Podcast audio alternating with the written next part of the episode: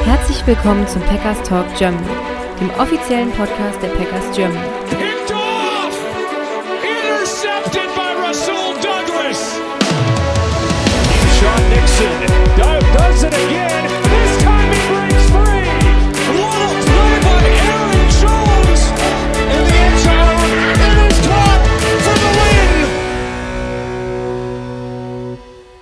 Hallo und herzlich willkommen zum Packers Talk Germany, Folge 267 mit mir, dem Jo und mit dem Mann, der heute extra sein Jersey ausgepackt hat. Hallo Sebastian. Ja, hallo zusammen. Ich habe extra zur Ehre dieses Tages äh, den Dub-Sweater übergeworfen. Ähm, weiß nicht, ob wir später noch ein Foto machen wollen, weil es irgendjemand gefordert hatte, aber ja, sehr, sehr erfreut bin ich heute in diesem Podcast auch dabei. Ja, ähm, so langsam äh, beruhigt oder beruhigen sich die Gemüter ein bisschen. Es ist wieder ein bisschen abgekühlt, aber immer noch unfassbar, was da letzte Nacht passiert ist, oder? Also beruhigt bin ich ehrlich gesagt noch gar nicht. Ähm, wir hatten im Vorfeld gerade schon so über unseren Schlaf gesprochen, der äh, unruhig war, aber eben positiv unruhig und ähm, mir fliegen die Stats um die Ohren. Also wir werden, ich glaube, das kann ich schon fast spoilern, wir werden in diesem ähm, Podcast jetzt total viele Stats auch nennen und Besonderheiten und so weiter und so fort, aber ich habe das Gefühl, wir können das auf gar keinen Fall alles abdecken, sondern es gibt noch ganz, ganz viel mehr und ähm, ja, es ist äh, ein tolles Spiel gewesen und ähm, ja, du hast ja sogar zweimal geguckt im Prinzip, ne? Also Jo hat sich wirklich nochmal Deutsch gegeben und jetzt bis 18 Uhr hin nehmen wir gerade auf, hat Jo sich die Nummer in 40 Minuten nochmal angeguckt. Ja, musste sein. Also die kurze Zusammenfassung da meistens irgendwie von der NFL, die es auf YouTube gibt, irgendwie Viertelstunde, die ist meistens immer irgendwie am nächsten Morgen nochmal, aber nee, heute muss es nochmal die 40-Minuten-Version sein. Ähm, ja, Wahnsinn. Keine Ahnung. Also selbst ja, man ist ja irgendwie doch so, äh, im Hinterkopf hat man so, ja, man hat nichts zu verlieren und die Cowboys liegen uns eigentlich und sowas, aber dass dann sowas passiert, also, dass man vielleicht knapp gewinnt oder sowas, oder dass man irgendwie in einem Shootout irgendwie mithält und am Ende mit drei Punkten gewinnt irgendwie oder sowas, das hat man sich ja schon irgendwie im Kopf ausgemalt, aber dass man 48 Punkte macht, ähm, ja, und die Cowboys im Prinzip bis, keine Ahnung, acht Minuten vor Schluss waren sie noch bei 16 Punkten oder sowas irgendwie hält. Also, keine Ahnung, wer darauf irgendwie gewettet hat, äh, keine Ahnung, Packers äh, plus 10 oder sowas auswärts. Ich glaube, bei den Buchmachern waren wir irgendwie siebeneinhalb Punkte Underdog oder sowas, hättest du schon viel Geld mit verdienen können. Ja, auf jeden Fall. Also es, ähm, wir können ja mal hinter die Kulissen blicken. Normalerweise schreiben Jo und ich während den Spielen eigentlich jetzt nicht hin und her. Und ähm, ist auch nicht, dass das jetzt die ganze Zeit ging, aber wir haben schon ein paar Nachrichten gestern auch ausgetauscht untereinander. Und ähm, ich glaube, eine der ersten, ähm, was wir was ich geschrieben habe, wegen, dass hier die, die Crosser total gut äh, sind und so weiter und dass wir halt beide völlig irritiert sind, was da gerade so abläuft und ähm, aber halt positiv irritiert, ne? Weil dann gucke ich da auf dieses, dieses Spielfeld drauf und denke so, okay, die Packers haben jetzt gerade schon zwei Touchdowns gemacht in dieser für mich gefühlt kurzen Zeit und die Cowboys kriegen nichts auf die Kette. Ich habe äh, am Ende gesagt, dass der Spielverlauf war feuchter als jeder feuchte Traum. Also, ne, das, das, das habe ich mir in den kühnsten Träumen nicht ausgemalt, dass das Ganze so abläuft und äh, es ging runter wie Öl. Ja, auf jeden Fall. Und äh, witzig war auch, ähm, ich habe zwischenzeitlich auch dem Braten immer noch nicht so ganz getraut. Die Cowboys waren noch nicht ganz weg gewesen. Es waren nur drei Scores und äh, hast du geschrieben, kann ich auch mal kurz Einblick noch geben. Du hast mir dann geschrieben, ja, die Cowboys werden schon noch mal scoren, aber ähm, die kriegen unsere Offense einfach nicht unter Kontrolle. Und so war es dann ja auch tatsächlich gewesen, dass wir dann auch direkt wieder antworten konnten immer. Wahnsinn. Ähm, ja, und wir haben jetzt in, also es gibt ja so viele Sachen, über die man in dem Spiel sprechen kann. Äh, du hast schon gesagt, du hast ganz viele Stats mitgebracht. Ich habe mir auch diverse Sachen äh, aufgeschrieben, auch eben als ich das äh, Game in 40 nochmal geguckt habe, diverse Notizen gemacht. Wir müssen aufpassen, dass wir nichts vergessen irgendwie, was wir uns hier notiert haben.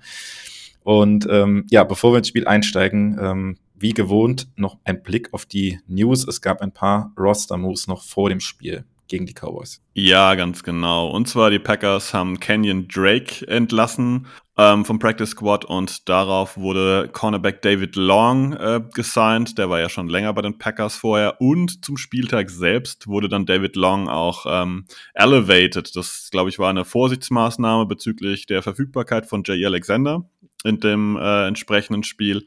Ja, aber es hat ja alles ganz positiv äh, gestaltet, denn die Packers waren am Ende dann mit Jair Alexander und Christian Watson äh, in Sachen Active oder Active äh, ja, belohnt worden. Inactive waren für das Spiel Running Back AJ Dillon, Wide Receiver Malik Heath, der ist einfach ein Opfer der Zahlen gewesen und seiner Leistung letzten Wochen lag sicherlich nicht. Cornerback David Long, Safety Benny Sapp, ähm, Outside Linebacker Brandon Cox und Offensive Tackle Caleb Jones. Das waren die Inaktiven. Man kann im Prinzip sagen, die Packers sind mit fast einem optimalen Roster auch das erste Mal diese Saison angetreten, oder? Wer hat gefehlt? Bakhtiari, der fehlt die ganze Saison und Tyler Davis, die zwei, ja, Season-Ending Injuries. Der Rest war verfügbar. Ja, und äh, letzte Woche habe ich sie noch gesagt, dass ich die Offense gern mal sehen würde mit allen Wide right Receivers. Jetzt hat man es die Woche gesehen. Ich glaube, Watson war immer noch nicht komplett bei 100 Prozent und man hat ihn auch äh, würde ich fast sagen, bewusst jetzt auch nicht mit Vollspeed irgendwelche tiefen Routen laufen lassen. Aber ähm, gerade, dass er gegen Ende des Spiels, auch als dann Sean Clifford reinkam, hat er immer noch mit auf dem Feld gestanden. Das ist für mich jetzt auch ein gutes Zeichen gewesen, dass der Oberschenkel zu halten scheint. Und ähm, ja, zumindest bei den Right Receivers gab es ja keine neuen Injuries. Das heißt, wir können uns auch nächste Woche dann auf ähm, ja, das Duo freuen. Und ähm, ja, Sebastian, ich würde sagen, wir gehen einfach mal ins Spiel rein. Ich würde gerne direkt am Anfang eine Sache ansprechen, die ja im Prinzip dann noch vor dem Spiel war, und zwar der Cointoss. Ähm, die Packers haben den Cointoss gewonnen und äh, Matt LaFleur direkt gesagt, wir wollen den Ball, schickt die Offense aufs Feld. Ähm, ja, das haben sie jetzt in den letzten Wochen dann häufiger gemacht, wenn sie den Cointoss gewonnen haben und dann häufig auch mit dem Opening Drive gescored. Ich jetzt persönlich in dem Moment habe ich gesagt, ah nee, es wird wahrscheinlich in dem Spiel sowieso auch auf unsere Defense ankommen und ähm, ich hätte gern in dem Moment war ich mir nicht so ganz wohl mit der Entscheidung. Wie hast du das gesehen? Ich fand es prima. Es wäre auch mein Wunsch gewesen, einfach. Ich fand super, einfach direkt aggressiv zu sein. Direkt zu zeigen, okay, wir haben erstmal keine Angst und wir legen lieber vor. Also, wie das gleich dann abgelaufen ist im Spiel, da werden wir garantiert nochmal drüber sprechen. Aber ähm, ich fand den Punkt schon gut zu sagen, naja, wir geben jetzt nicht erstmal den, den Cowboys den Ball, dass sich zu Hause wohlfühlen, sondern wir versuchen ihnen erstmal quasi ein bisschen Butter vom Brot zu nehmen. Und das fand ich schon richtig und auch gut so. Und ich finde, das passt auch zu uns als Team dass wir halt einfach da, wir können es wieder drüber reden, was als Munition alles in die Defense reingesteckt wurde, aber die Qualität der Packers liegt auf jeden Fall mehr in der Offense als in der Defense und warum sollen wir das nicht ausspielen und direkt zeigen und wie man modern sagt, ein bisschen flexen.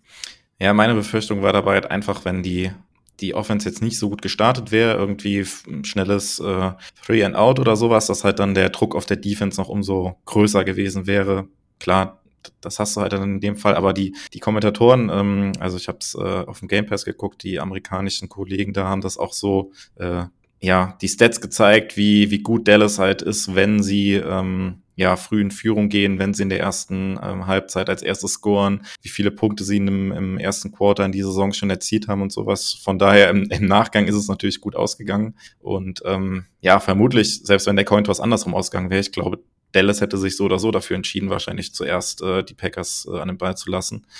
Ähm, bin ich mal gespannt, ob das, äh, ja, wie das dann im Spiel gegen die 49ers aussieht. Aber war auf jeden Fall nicht schlecht. Und äh, ja, wir haben im Vorgespräch auch schon mal gesagt, der erste Drive der Packers ging ja gar nicht so gut los, Sebastian, ne? Ja, ich will auch noch auf den Punkt vorher einsteigen. Ich glaube, es ist auch dem Team gegenüber ein anderes Mindset zu sagen. So, Freunde der Sonne, wir sind hier heute in Dallas. Übrigens, wenn wir den Cointoss gewinnen, wir nehmen den Ball und wir legen los. Wir zeigen denen, dass es hier das berühmte äh, Lambo äh, südlich ist, ne? Lambo South. Ähm, ja, aber du hast den ersten Drive erwähnt, dass wir auf deine Frage eingehen. Bei dem habe ich zu Hause gesessen und gedacht, irgendwie so, ah, den finde ich gar nicht so gut, ehrlich gesagt. Ne? Weil es ging, es ging für die Packers nicht so dolle los, ähm, dass es aber nochmal gehört habt. Wir haben ja während der Saison mal kritisiert, dass äh, Matt LaFleur angefangen hat, gerne mit so ähm, Run-Run-Pass-Sachen und so ein bisschen durchsichtig wirkte. Und natürlich war es erst ein Lauf über Aaron Jones und der wurde auch direkt gestoppt von DeMarcus Lawrence mit äh, No Gain. Der zweite war dann äh, Jordan Love wurde gesackt, das sah nicht sonderlich gut aus. Und dann kam etwas Positives für die Packers rein, denn äh, Deron Bland hatte dann äh, einen illegalen Kontakt äh, weiter auf, tief auf dem Feld. Ich glaube, es war gegen Dontavian Wicks, wenn ich mich recht entsinne. Und ähm, dadurch gab es eine Strafe gegen die Cowboys. Und weil die ersten zwei Spielzüge sahen für mich nicht gut aus. Also das, da habe ich nicht gesehen, dass das irgendwie kreativ ist. Hat es dann völlig gedreht. Ähm, aber ich habe mich nicht super wohl gefühlt. Und der Drive war insgesamt ein bisschen holprig noch, würde ich sagen. Aber letztendlich erfolgreich. Da waren halt einfach richtig gute Bomben dabei. Klar, jeder hat, glaube ich, diesen Pass äh, zu Romeo Dubs gesehen über 22 Yards bei 2. und 13, nachdem er gesackt wurde. Ja, die, die Packers haben ein bisschen, ich würde sagen, fast gebraucht, sich einzugrooven im ersten Drive, aber haben es dann letztendlich dann doch äh, geschafft und was sind die Gründe dafür? Nervosität vielleicht auch. Ich meine, es ist immer noch ein Playoff-Spiel für, ich kann jetzt nicht sagen für alle, aber für fast alle. Eines der ersten Spiele in dieser Qualität. Ja, ja, also diese ähm, Strafe dann direkt im, im zweiten Down gegen äh, Dallas, das Illegal Contact dann Downfield da, plus dieser 22 Yard bei dann auf Romeo Dubs, äh, ja, bei 2013, was du gerade schon angesprochen hast, das waren so für mich so ein bisschen äh, ja mitentscheidend, ähm, vielleicht für den ganzen Abend so ein bisschen, weil das wie so Dosenöffner halt auch waren für die Offense. Äh, vorher hat man halt zwei negative Plays irgendwie gehabt, mit dem ersten, äh, beziehungsweise sogar drei negative Plays, wenn man so will. Der, der erste Lauf für Aaron Jones für No Gain, dann Lauf, der gesackt wurde, ähm, ja, der Sack, der dann durch Strafe zurückgenommen wurde und danach haben sie wieder bei First, sind sie wieder bei First Down gelaufen, wo Jones im Backfield sogar getackelt wird für minus drei Yards und ähm, ja, dann kommt halt dieser 22 Yard Pass auf Romeo Dubs. Ähm, ja, genau, du hast es mir während dem Spiel schon geschrieben, dass die, die Crosser da von Romeo Dubs über die Mitte des Feldes, die haben halt richtig gut funktioniert. Da war er dreimal ähm, sehr weit offen gewesen in der, in der Zone Defense äh, von Dallas. Ähm, ja, und jedes Mal sehr explosive Plays, die, äh, ja, wo die Packers dann sehr gut den Ball bewegen konnten. Und gerade dieser erste Drive, der dann fast acht Minuten von der Uhr genommen hat. Also Dallas, die Dallas Offense noch kein einziges Mal den Ball gesehen. Ich glaube, sieben Minuten 52 Sekunden war der Drive gewesen. Ähm, die Dallas Offense noch kein einziges Mal auf dem Feld gewesen ähm, und dann 7-0 hinten gewesen. Und das hat direkt, glaube ich, dann auch Eindruck hinterlassen, beziehungsweise den Druck halt auch auf die Offense von äh, Dallas erhöht. Ja, das, das ist ein guter Punkt. Und ähm, die Packers waren, ich sag mal, multiple involviert. Ne, du hast schon erwähnt, Aaron Jones ist gelaufen. Trotzdem hat äh, Matt LaFleur auch ähm, Emmanuel Wilson dann im Lauf schon gegeben im ersten Drive, ja, um Jones auch ein bisschen mal Luft zu verschaffen. Aber das ist natürlich auch ganz gut für, ich sag mal, das Klima ist übertrieben, aber so, es waren einfach total viele involviert. Luke Musgrave hat einen Pass gefangen in diesem ersten Touchdown-Drive. Ähm, Tucker Craft, äh, Romeo Dubs, Bo Melton. Also wir haben direkt so ein bisschen die, die breite Palette für die Cowboys aufgelegt und du hast schon erwähnt, dass Dubs über diesen Crosser gut aussah. Und auch wenn es fast ein bisschen vorgreift auf was, was wir später besprechen, aber das war, ähm, war für mich der, der, der Gamebreaker, dass diese, du hast es mir auch geschrieben, also wir, irgendwie heute wird es ein wirrer Podcast, hat er mir gestern auch schon geschrieben, irgendwie, ja, ist irgendwie komisch, dass die Dallas Defense hier keinen Zugriff hat auf die Packers Offense. Aber ich finde, da merkt man einfach, dass das Backfield der, der Cowboys halt auch nicht gut war. Ja, jetzt kommt wieder einer um die Ecke und erzählt mir, wie viele Pick Six Darren Bland hatte, aber Darren Bland ist immer noch kein super Cornerback. Ne? Das ist halt einer, der gerne mal auf den Pick geht, ja, und äh, versucht hier eine Interception zu fangen. Und Matt LaFleur hat es mit seiner Offense geschafft, das Ganze zu zerlegen. Denn die haben den Druck der äh, Cowboys quasi, ich sag mal, ein bisschen aufgenommen, ähm, haben aber äh, dadurch halt auch deutlich mehr Freiraum in der Defense kreiert, also im Backfield, und den haben die Packers multiple genutzt. Wenn wir jetzt nur beim ersten Drive bleiben, war das eben über Dubs. Aber auch das äh, haben wir in späteren Drives dann gesehen, dass da Raum entsteht und dass die Packers genau damit äh, ja, ähm, gut umgehen können. Ja, dann ähm, lass uns einen Blick auf die Wide Receiver in dem Spiel werfen. Ähm, vielleicht über das Offensichtlichste vorweg. Äh, die Kommentatoren, äh, die amerikanischen Kommentatoren haben es häufig erwähnt.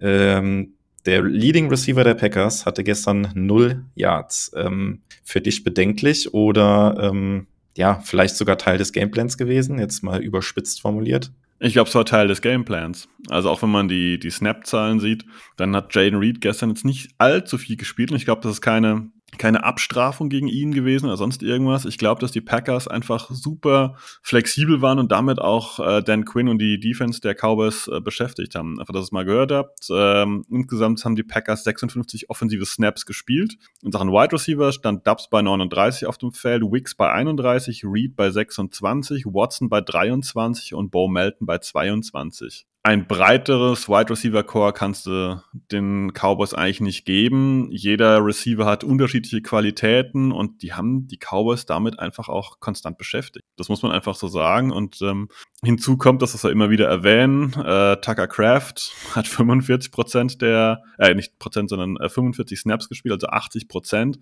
Luke Musgrave nur 15. Ähm, aber auch Sims und Deguara waren beide mit über zehn Snaps wieder beteiligt. Also wir haben den da auch alles Mögliche entgegengeworfen an Personal Groupings, was du dir so vorstellen kannst. Und die Cowboys konnten es nicht handeln. Also daher, ich glaube, Jaden Reed dürfte auch mit einem großen Grinsen in der Kabine gestanden haben und wahrscheinlich gesagt haben, okay, heute habe ich keinen gefangen, aber ich habe dazu beigetragen, dass der und der und der vielleicht offen war oder was auch immer. Und ich glaube, das ist, ähm, ja, nächste Woche kann es wieder anders aussehen. Das ist irgendwie total cool. Genau, dass es nächste Woche wieder anders aussehen kann. Das zeigen ja auch die letzten Wochen. Wir hatten jetzt äh, Spiele, wo Bo Melton dann irgendwie 100 Yards gemacht hat. Dann hatten wir äh, Jaden Reed, der 100 Yards gemacht hat. Jetzt haben wir Romeo Dubs, der 100 Yards gemacht hat. Und das ist halt, wir haben halt nicht den klassischen Nummer 1 Receiver, den, wo sich eine Defense irgendwie drauf fokussieren kann, sondern es ist halt wirklich sehr, sehr Matchup abhängig, ähm, was die Packers da machen können. Und auch wenn Jaden Reed jetzt kein, ähm, keinen Catch gefangen hat, ist er natürlich trotzdem unglaublich wichtig für diese ähm, Offense. Also die, die äh, Motions, die er läuft, ähm, ja, wenn er vor dem Snap in Bewegung geht und dann mit seinem Speed halt auch tief geht, das sind natürlich auch ähm, Routen, wo er dann ähm, ja underneath äh, andere, äh, andere Receiver ähm, ja frei werden dadurch, dadurch, dass er einfach in, äh, mit seinem Speed halt Verteidiger äh, tief bindet und ähm, das ist natürlich auch ein wichtiges Element für die Packers und da ist es dann gar nicht so entscheidend, wenn er dann keine Catches kriegt. Ähm, ja, sehr auffällig natürlich hier in dem Spiel. Bei, bei Reed will ich kurz reingehen. Ja, gerne. Es gibt nämlich einen Play, das könnt ihr euch nochmal anschauen. Da geht Reed nämlich in Motion und das ist vor dem Dontavian Wicks Touchdown. Und damit ermöglicht er, dass Dontavian Wicks die Innenseite im Matchup gegen äh, Stephon Gilmore hat. Und ähm, dadurch ist dieser Touchdown, ich sage jetzt nicht einfach, ne? Das ist immer noch NFL und immer noch absolutes Top-Level, aber dadurch hat er eine richtig, richtig gute Chance, dass die Packers dieses Play erfolgreich spielen. Und das ist auch der Verdienst von Jaden Reed. Ja, auch wenn der keinen Pass fängt oder nicht direkt zu sehen ist, aber er schafft dieses Matchup und er schafft, dass die Packers hier die Innenseite haben und ähm, ja, man kann ihn auch dafür eigentlich nur loben, auch wenn es jetzt diese Woche eine Null auf dem Statsheet ist in Sachen Catches und Yards. Ja, und gerade dieser, dieser Touchdown auch von, von Wicks, äh, später auch nochmal drauf zu sprechen kommen, wenn wir über Jordan Love sprechen, aber auch bei Wicks, was er da bei dem Play mit äh, Stefan Gilmore macht, mit so einem Double Move, lässt er den komplett aussteigen. Ähm, ja, es war eine Man-Coverage, da keine Safety-Hilfe oben drüber, aber Stefan Gilmore da ja vom Rookie abgekocht ähm, und ähm, gut, der, der Catch war jetzt nicht so schwierig, muss man sagen, aber das Route Running, das muss man natürlich hier unterstreichen.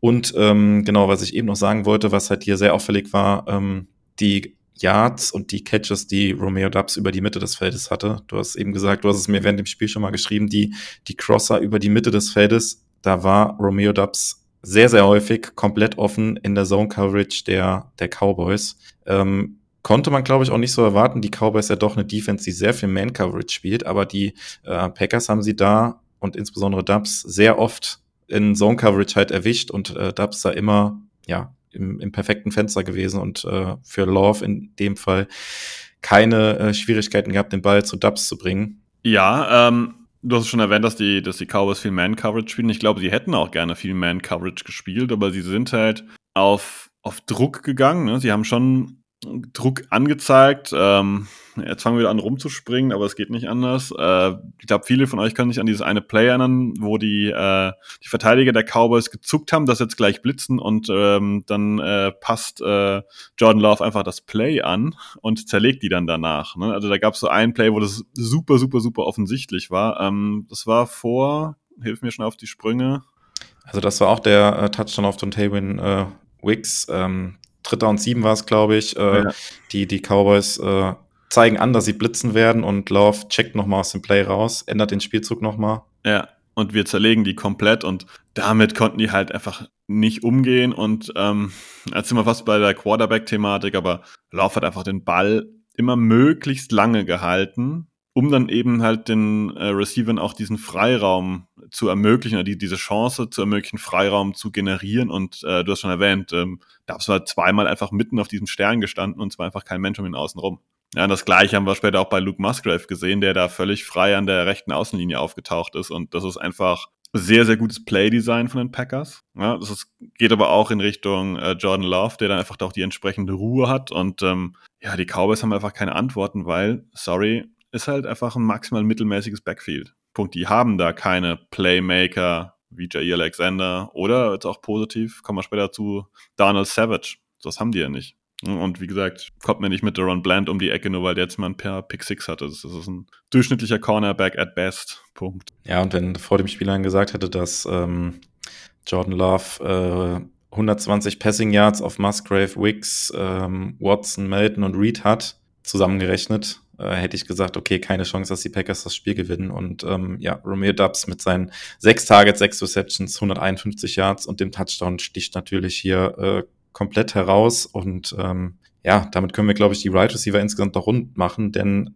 ja, sonst war da im Prinzip auch nicht viel los gewesen. Notarian Wicks hatte die zwei Catches noch. Watson ähm, nur ein Catch für neun Yards und Bo Melton auch nur ein Catch für sieben Yards. Also das war abseits von äh, Romeo Dubs in Wide Receivern relativ ruhig gewesen, aber wie gesagt, es kam, kam nicht wirklich zum Tragen. Ähm, ja, wir können dann auf die Titans zu sprechen kommen, Sebastian. Ähm, du hast es schon angesprochen, Luke Musgrave, nicht so viele Snaps gesehen, aber im Passing Game sehr effektiv, oder? Sehr, sehr effektiv, sehr, sehr effektiv. Und ähm, ja, er war da, wenn man ihn gebraucht hat. So doof wie es klingt. Wir haben ja schon erwähnt, er hatte, glaube ich, 15 Snaps. Ähm, und dabei aber jetzt dann trotzdem äh, drei Bällchen gefangen, 52 Yards, ein Touchdown. Wenig zu meckern und ähm, dafür, dass er vor ein paar Wochen noch im Krankenhaus quasi war und alle schon gedacht haben, na, der spielt dieses diese Saison gar nicht mehr, ist das eine sehr, sehr willkommene Ergänzung und das zeigt eigentlich nochmal umso mehr, wie die Kombination aus Musgrave und Kraft für die nächsten Jahre für die Gegner echt eklig werden kann. Ja, und äh, haben wir eben im Vorgespräch auch schon drüber gesprochen. Schaut euch auf ähm, Social Media von den Packers mal die äh, Halbzeitansprache, äh, Halbzeitansprache, die Ansprache von Matt LaFleur nach dem Spiel an. So muss es natürlich heißen. Es werden diverse Spieler und Szenen nochmal hervorgehoben. Und was ich ganz witzig fand, hatten wir im Podcast auch schon mal als Thema, dass Luke Musgrave ja häufiger schon mal sehr frei war und dann irgendwie so ein bisschen Probleme hat, den Ball so, so richtig äh, richtig zu lokalisieren und dann so ein bisschen anfängt zu stolpern und ins Fallen kommt. Und in dem Fall, ähm, ja, wird er dann von Matt LaFleur nochmal extra erwähnt. Äh, und äh, der Locker Room jubelt, dass äh, Musgrave nicht hingefallen ist und äh, den Ball gefangen hat und äh, ihn in die Endzone gelaufen hat. Das Play für 38 Yards wurde an der rechten Sideline aus Packers Offense-Sicht gesehen äh, komplett blank war. Auch ein toller Spielzug, der ähm, ja, das sieht man auch im, im Fernsehbild ganz gut, eigentlich designt war, dass es irgendwie ein Screen auf Aaron Jones werden soll und die Cowboys beißen halt komplett drauf an, beziehungsweise verpassen da auch äh, irgendwie eine Übergabe zu machen an Musgrave, der am Anfang so ein bisschen unblockt und dann halt komplett blank ist und zu dem Zeitpunkt ähm, war das dann ja mehr oder weniger auch die, die Vorentscheidung. Gerade am gucken, das war das Play zum zwischenzeitlichen 48 zu 16. Nee, 41. 41, ja, da war ich eins zu weit. Ja, du hast recht, genau. 41 zu 16. Ja, bei, ja, wie lange war da noch zu spielen? Auch gerade gucken, da war noch knapp eine Minute 30 dann zu spielen auf der Uhr im, im dritten Quarter, aber das war mehr oder weniger dann die, ja, die Vorentscheidung, würde ich sagen. Das war definitiv die Vorentscheidung. Ich denke, das war der, der letzte Genickbruch, den die Cowboys äh, gehabt haben, weil sie haben gerade eine Minute 30 vorher durch Tony Pollard eben halt, äh, ja, mal wieder Punkte aufs Board gebracht. Und ja, was ich ja gesagt habe, selbst wenn die Cowboys punkten, die können unsere Offense nicht stoppen. Das ist der Knackpunkt. Das war eigentlich den ganzen Abend zu sehen. Und jetzt gehen wir mal auf die ähm, Seite der Dallas Cowboys, wer sein Statsheet nicht vor sich hat. Ich habe das Jo im vor Vorgespräch schon, ihr merkt, wir haben ein bisschen länger heute im Vorgespräch gesprochen, ähm, schon gefragt, ja, was glaubt ihr denn, wie oft Dak Prescott geworfen hat? Ja, 41 Pässe hat Dak Prescott geworfen. Jordan Love übrigens nur 16. Nur, dass man mal dieses Missverhältnis sieht, ähm, dass die Cowboys zwar jetzt am Ende oft irgendwie den Ball hatten gefühlt, aber halt nicht effektiv waren und dass wir sehr wenig den Ball hatten im Verhältnis dazu für unsere 48 Punkte. Wir hatten nur 28 Minuten oder 29 Minuten aufgerundet den Ball, während der ähm, bei 31 Minuten bei den Cowboys war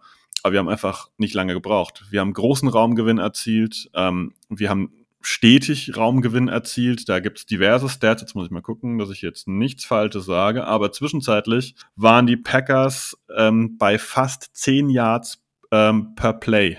Das muss man sich mal überlegen. Ne? Also das ist, ne, das ist völlig, völlig absurd. Ähm, Jordan Love hat das Ding dann gefinisht mit 17 Yards per Completion. Also pro Wurf hat er damit 17 Yards erzielt. Das ist, das ist, ähm, das ist, das ist unfassbar, weil das sind ja, es gibt ja keine zwei First Downs, aber im Prinzip hat er fast 20 Yards überbrückt mit einem Wurf im Schnitt. Ne? Und da sind ja auch ein, zwei kürzere Würfe dabei gewesen. Und das ist, ähm, völlig verrückt. Also wenn man dann einfach mal liest, Romeo Dubs hatte vier Catches über 20 oder mehr Yards. Dontavian Wicks und Luke Musgrave, jeder auch ein Touchdown mit mehr als 20 Yards. Ja, also da, die Offense war einfach wie aus dem Guss und die, die Cowboys hatten nie eine Idee, wie sie das auch halbwegs nur in den Griff bekommen und äh, ja, die Titans haben sie auch nicht in den Griff gekriegt. Ja, und bevor wir äh, noch ein bisschen detaillierter über John Law sprechen, würde ich noch mal kurz abbiegen und noch mal einen Blick auf die O-Line werfen, weil ähm, ja, wenn man jetzt natürlich auf die Zahlen guckt und über alles, was man so spricht, ähm, die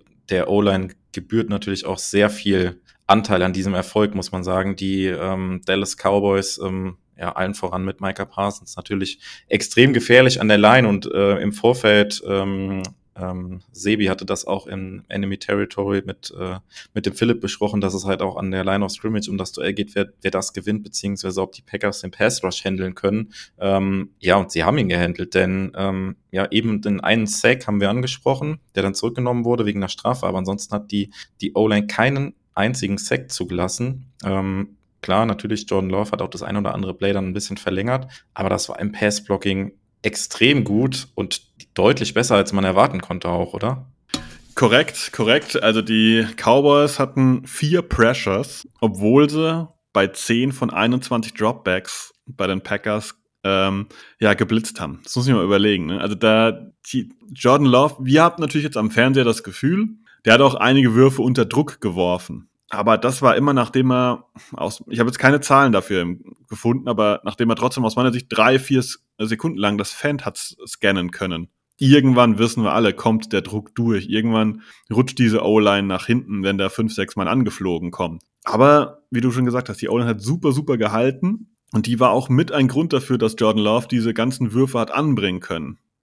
Du hast gesagt, wir reden noch mal über ihn, dass da einige Würfe wieder vom Backfoot dabei waren und äh, ein bisschen ja magischen Flair hatten, aber das war diese Kombination aus sicheren Receivern. Wir hatten hatten wir ernsthaft ernsthafte Drops bei den Packers überhaupt? Ich gucke mal Dubs 6 von 6, Musgrave 3 von 3, Wicks 2 von 2. Ah, Craft hätte einen noch fangen können ganz am Ende. Ja, das ist aber schon Jammern auf hohem Niveau, ne? Also da wir hatten keine Drops, das lag eben dran, dass die O-Line gehalten hat, dass Love die Zeit hatte, das Feld zu scannen. Du hast auch schon erwähnt, dass es eine, ein Screen hatte, hätte sein sollen, wo sich dann plötzlich Musgrave rechts frei läuft. Der Grund liegt sich auch in der O-Line. Und jetzt kann ich dich mal fragen, das Absurde ist ja eigentlich, dass wir eigentlich eine O-Line haben, die keinen Namen hat in der NFL, oder? Andere kommen hier mit, keine Ahnung, Penny Sewell und Taylor Decker um die Ecke oder, oder, oder.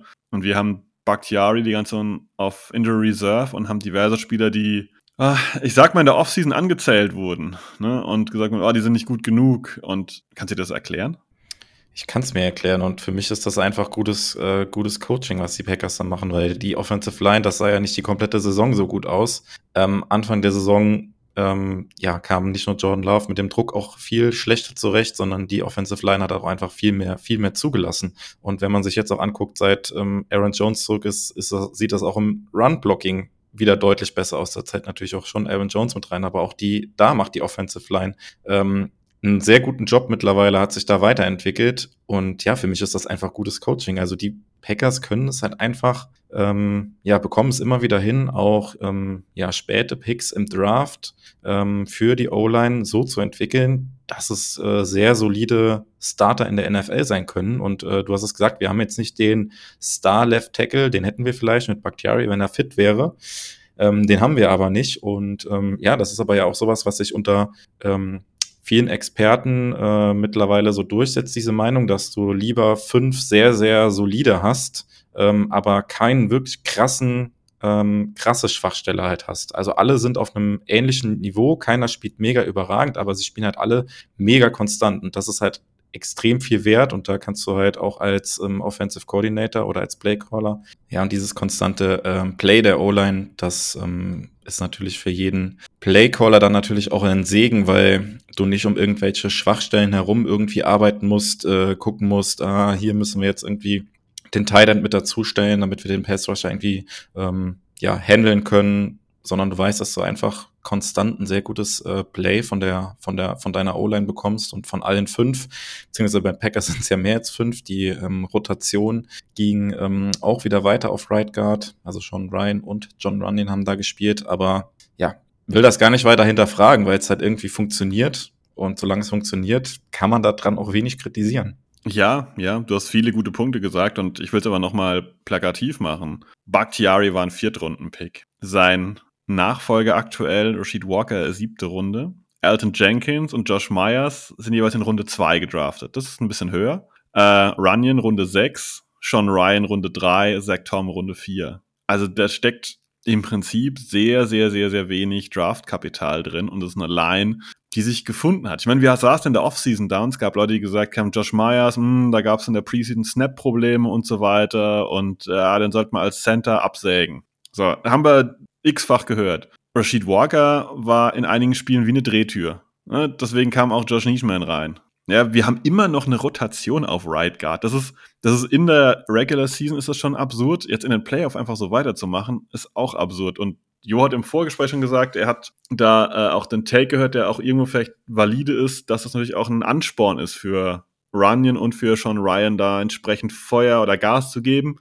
Ich würde einen Tick dagegen halten und sagen, ich glaube, das muss in der NFL immer, weil not for long. Ähm, die wissen alle, dass es da um was geht. Aber das ist trotzdem, trotzdem eine O-Line, die aus dem Nichts, ich sage nicht überperformt, aber kann man sagen, es ist vielleicht am Rande einer Top 10 O-Line schon. Wäre das ein Stretch? Ich habe jetzt nicht jede O-Line der NFL im Kopf, aber also obere Hälfte sind die mindestens. Und die Performance war top gestern. Ja, aber wenn du dir die Stats anguckst, die ähm, Aaron Jones jetzt aufgelegt hat die letzten Wochen, wie wenig äh, Sex Jordan Love kassiert hat die letzten Wochen, dann ist das, wenn man sagt, eine Top 10 Line aktuell, finde ich das nicht zu hoch gegriffen. Und ähm, ja, auch, auch Tucker Craft liefert da sicher seinen Teil zu bei, der ein extrem guter Blocker jetzt auch geworden ist und das gut macht. Ähm, natürlich gab es jetzt hier in dem Spiel natürlich auch, ähm, ich glaube, zwei Strafen dann gegen die Packers für, für Holdings. Einmal Elton Jenkins wurde da ziemlich verbrannt von Micah Parsons, aber gut, das ist halt gegen so einen individuell sehr guten Spieler passiert das dann auch einfach mal. Muss man dann auch mal in Kauf nehmen, aber ansonsten.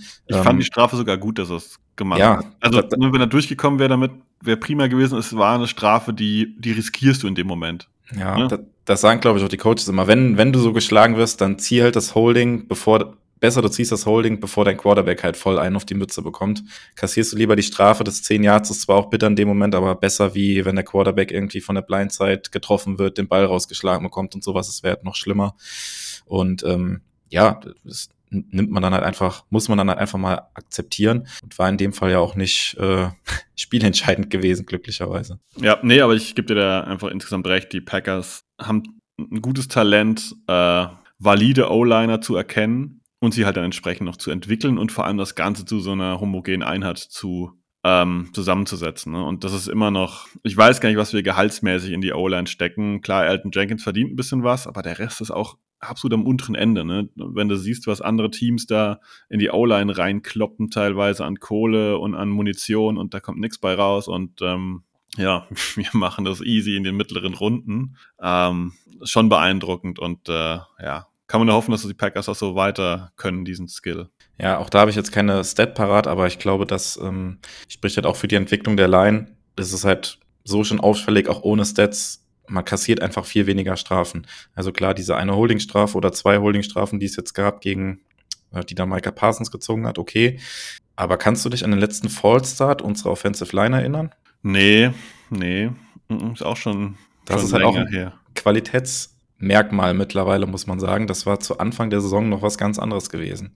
Ja, ähm, da kann man jetzt, manchmal klopft man sich ja selbst auf die Schulter, aber ich weiß noch, als wir zum Ende der, der Preseason dann auch über die Line gesprochen haben, ich gesagt habe, ich glaube, das sind auch Abstimmungsthematiken einfach. Jordan Love mit dem Center, wo es dann hieß, Josh Myers, er snappt so schlecht und ist ein Cut-Kandidat und so weiter und so fort.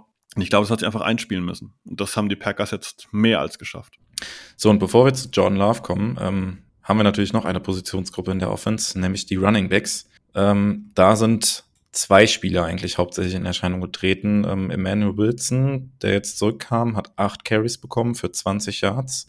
Ähm, ja, und was natürlich heraussticht, ist ähm, Aaron Jones. Ich glaube, nach Lambeau Field dürfte das AT&T Stadium äh, sein, sein Lieblingsstadion sein mittlerweile in der NFL. Ähm, drei Touchdowns und 118 Yards. Und wir haben eben am Anfang der Folge noch darüber gesprochen, wie sch schlecht eigentlich der Start für die Packers Offense war.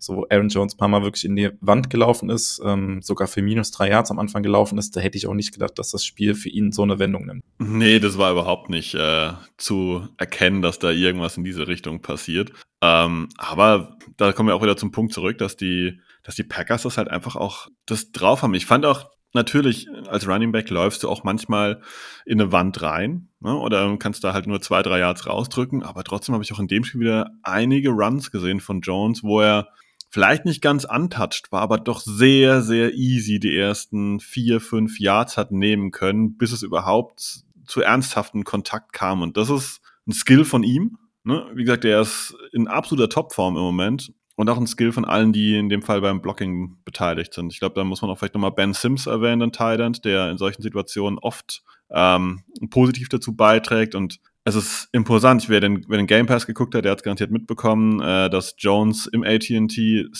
äh, Stadium äh, 123 Yards im Schnitt macht, äh, was ein absurder Wert ist. Was nicht ganz korrekt war, also was sie da gesagt haben, ist, äh, dass er ja quasi ein Homecoming nach Texas hat. Nee, ich habe extra mal nachgeguckt, Aaron Jones hat zwar an, bei UTEP gespielt, bei den Miners, also UTEP ist die Abkürzung von University of Texas El Paso, ähm, aber äh, Jones ist aus Georgia. Also das ein richtiges Homecoming ist es nicht, vor allem wenn man weiß, wo El Paso ist, wer das mal nachgucken will. Das ist äh, die äußerste Spitze Richtung, was kommt denn da, New Mexico oder so irgendwas. Ähm, aber ja, er liebt gegen die Cowboys zu spielen und hat auch gesehen, seine, als er erfolgreich war, ne, diese kleine was war das denn, Diskussion mit diesen VIPs da unten. Ähm, ne? Und er hat auch in dem Spiel nochmal extra die Finger geflext, nochmal genau angezeigt, äh, was er hier, wie viel schon alles in die Endzone gelaufen ist und so weiter und so fort. Ich glaube, der hat schon richtig Bock gehabt und ähm, ja, ist fast ein Thema für die Offseason, aber wir müssen den verlängern, ne? Ja, also diese letzten vier Spiele, da gibt's, also wir haben immer drüber geredet, der Vertrag im kommenden Jahr ist zu teuer, aber ganz ehrlich, das Team mit Aaron Jones in der Form ist einfach ein komplett anderes. Ähm, das kann ein AJ Hill nicht liefern, das kann jetzt auch ein Emmanuel Wilson, wird das nicht liefern können. Vielleicht kann er sich noch zu einem besseren Running Back entwickeln, ist ja auch noch ein Rookie. Aber das, das Team ist einfach was anderes und gefühlt ist Aaron Jones jetzt, ja, keine Ahnung, war, war er schon mal in der Form gewesen, in der er jetzt ist? Also das ist. Als reiner, als reiner Runner sage ich nein. Ich finde, er ist im Passspiel weniger integriert als die letzten Jahre. Auch, wir haben ja auch genug Leute, die da regelmäßig den Ball sehen müssen. Ähm, aber als reiner Runner habe ich den noch nie besser gesehen als die letzten vier Wochen. Ja, und die Amerikaner sprechen ja jetzt ähm, teilweise auch schon davon, dass es vielleicht auch einen Unterschied macht. Würde ich dich mal gerne fragen nach deiner Meinung. Äh, die Amerikaner reden immer von Fresh Legs. Er war ja so lange verletzt und kommt jetzt quasi von der Verletzung zurück, ist aber halt noch relativ frisch, weil er so wenig gespielt hat. Glaubst du, das ist mit ein Faktor? Oh, ich ich finde, das ist super schwer. Ich kann mir vorstellen, dass es ein Faktor ist, aber ich, ich finde, bei den Packers ist es einfach viel mehr. Also, wir kauen immer auf den gleichen Sachen rum, aber es geht nur darüber und eigentlich jetzt ziehen wir ein bisschen das Lob wieder für andere Leute vor, aber wie gesagt, diese Folge geht nicht anders. Das Playbook, das Matt LaFleur seit Mitte der Saison spielt, seitdem wir ihn hier massiv kritisiert haben und seitdem er auch, also das wirklich auch massiv angepasst hat an das, was an, an den Skill des Teams, das kommt Aaron Jones auch zugute. Die gegnerische Defenses, muss man auch einfach sagen, die haben Probleme. Wir haben es ja erwähnt, wen sollen sie denn decken? Die müssen erstmal gucken, wen schicken die Packers als Receiver überhaupt drauf. Das ist nicht so wie bei anderen Teams, ja, CD Lamp ist auf jeden Fall dabei und Michael, Michael Gallup auch. Jetzt gerade mal kurz mal nachgucken. Die zwei standen wie oft auf dem Feld? Äh, CD Lamp 92%, Brandon Cooks 93%, Gallup 66%. So, du weißt bei den Cowboys, wer auf dem Feld steht. Bei uns hast du überhaupt keine Ahnung, wer da steht. Das heißt, du musst erstmal gucken, wen schicken die Packers raus. Wie reagiere ich da drauf? Dann hast du vielleicht nicht immer das passende äh, Personal draußen. Wir haben vorhin schon drüber gesprochen, dass Jordan Love mittlerweile auch gelernt hat, da entsprechend gut zu adjusten. Ähm, Aaron Jones ist ein erfahrener Running Back. Wir haben eine O-Line, die gut blockt. Ich glaube, dieses ganze Konstrukt plus diese Fresh Legs führen zu diesen massiven Zahlen. Also ich nur zu sagen, Fresh Legs finde ich ist zu kurz. Das ist die ganze Welt der Packers Offense, die da irgendwie seinen Anteil dran hat. Ja, es greifen einfach alle Rädchen gefühlt ineinander und äh, ja, Aaron Jones, das war in dem Spiel dann auch häufiger zu sehen, dass ähm, ja Jordan Love dann halt auch aus also Spielzüge nochmal ändert und dann ähm, Aaron Jones den Ball gegeben hat, was vielleicht vorher irgendwie ein Pass gecallt war oder sowas. Und das liegt ja einfach daran, dass, ja, du kannst halt auch gegen die Packers mittlerweile die Box nicht mehr zustellen. Wenn du die Box zustellst und irgendwie versuchst halt den Lauf zu verteidigen, ja, dann zerlegt dich Jordan Lauf halt mit einem Play-Action Passspiel oder mit einem normalen Dropback-Passing-Game, weil du halt, ja, die Receiver wer auch immer dann da steht, du hast es angedeutet, halt entsprechend respektieren musst. Und ähm, ja, das ist für mich dann auch mit ein Erfolgsgarant von, von Aaron Jones jetzt, aber er ist natürlich auch trotzdem seine, seine individuelle Klasse, das soll natürlich auch nicht zu kurz kommen. Also was er dann auch, ähm, ja, erstens ähm, sehr viel Speed mitbringt ähm, und äh, du hast es eben gesagt, vor Kontakt äh, sehr viel Raum schon hat, dass überhaupt jemand an ihm dran ist, aber auch wenn jemand an ihm dran ist, er kann Tackles brechen, ähm, er kann da mit der Schulter gegen einen Verteidiger laufen und nochmal einen Spin-Move irgendwie machen und trotzdem nochmal zwei, drei Yards extra rausholen. Und was halt auch auffällt, er fällt halt auch immer nach vorne. Er lässt sich halt wirklich sehr, sehr selten, dass er mal vom, von den Verteidigern sich ähm, rückwärts schieben lässt sondern es sind fast immer auch noch diese 1, 1,5 Yards, in dem er halt einfach nach vorne fällt. Und äh, das ist halt natürlich auch individuelle Klasse dann von ihm. Ja, was mir gut gefallen hat, ähm, das muss man auch positiv erwähnen, ist, dass wir Emmanuel Wilson gespielt haben. Jetzt nicht wegen Emmanuel Wilson, aber einfach nur, es ist gesund für die Packers, auf Running Back eine kleine Rotation zu haben. Einfach nur, dass Aaron Jones diese frischen Beine vielleicht auch behält, dass die gegnerische Defense auch mal was anderes sieht und eben nicht weiß, okay, ist immer nur der gleiche Läufer das ist für die Offense der Packers ähm, ja ein vitales Moment und äh, ich hoffe, dass Lafleur an diesem Punkt weitermacht. Das ist, was wir ja zwischenzeitlich mal kritisiert hatten, als wir quasi nur über AJ Dillon gelaufen sind ähm, oder ja, das ist egal, wer auf Running Back spielt, das ist ein guter Punkt und das ähm, möge er bitte so beibehalten. Ja, und dann ähm, kommen wir noch auf John Love zu sprechen. Äh, Sebastian, ich lasse dir gerne mal den Vortritt. Ja, absolut enttäuschend, oder? Also grauenhaftes Spiel. Ähm, nee, ja, fünf also, Incompletions, also geht gar nicht. Ja, fünf Incompletions geht überhaupt nicht. Ja, und also diese ganzen Notfallwürfe da vom Backfoot, die waren auch ganz schön kritisch. Ja, nee, also ähm, wir haben es jetzt schon mehrfach einfließen lassen. Das ist ich finde es schwer in Worte zu fassen. Ich finde, er macht das Ganze für die Packers unglaublich rund, weil er mit diesen Situationen, in die er gesteckt wird, sehr, sehr gut umgehen kann. Wir haben das schon gesagt, dass die Packers haben den Druck der Cowboys kommen lassen und haben bis dieser letzten Millisekunde gewartet, bis Love den Ball raushaut. Aber erst dann dadurch waren halt Dubs, Musgrave, Wicks und so weiter auch entsprechend frei. Und er hat natürlich auch einen Arm. Er hat die Präzision. Das ist alles da haben wir auch eine sehr schöne Entwicklung gesehen. Wir haben zu Saisonbeginn oder auch bis, bis zur Mitte seine Präzision manchmal hinterfragt, ne? dass er da nicht präzise genug wirft. Das sehen wir jetzt nicht mehr. Das hat jetzt, finde ich, absolut erledigt. Die Anpassung an der Line, die Spielzüge anzupassen, das haben wir gesehen. Das war positiv. Also es gibt eigentlich nichts, was du, finde ich, ernsthaft kritisieren kannst. Ähm, er könnte vielleicht manchmal noch ein Tick mutiger sein und mal laufen. Das sagt sich jetzt aber immer so locker dafür, dass er vor ein paar Wochen äh, die Mummel auch mal verloren hat bei so einem Lauf. Ja, ähm, ja als, als Passer kannst du von so einem jungen Quarterback nicht mehr verlangen. Und es ist ein Stretch, wenn ich sage, ähm, dass er der beste Quarterback der letzten drei, vier Wochen ist? Dafür wirst du von mir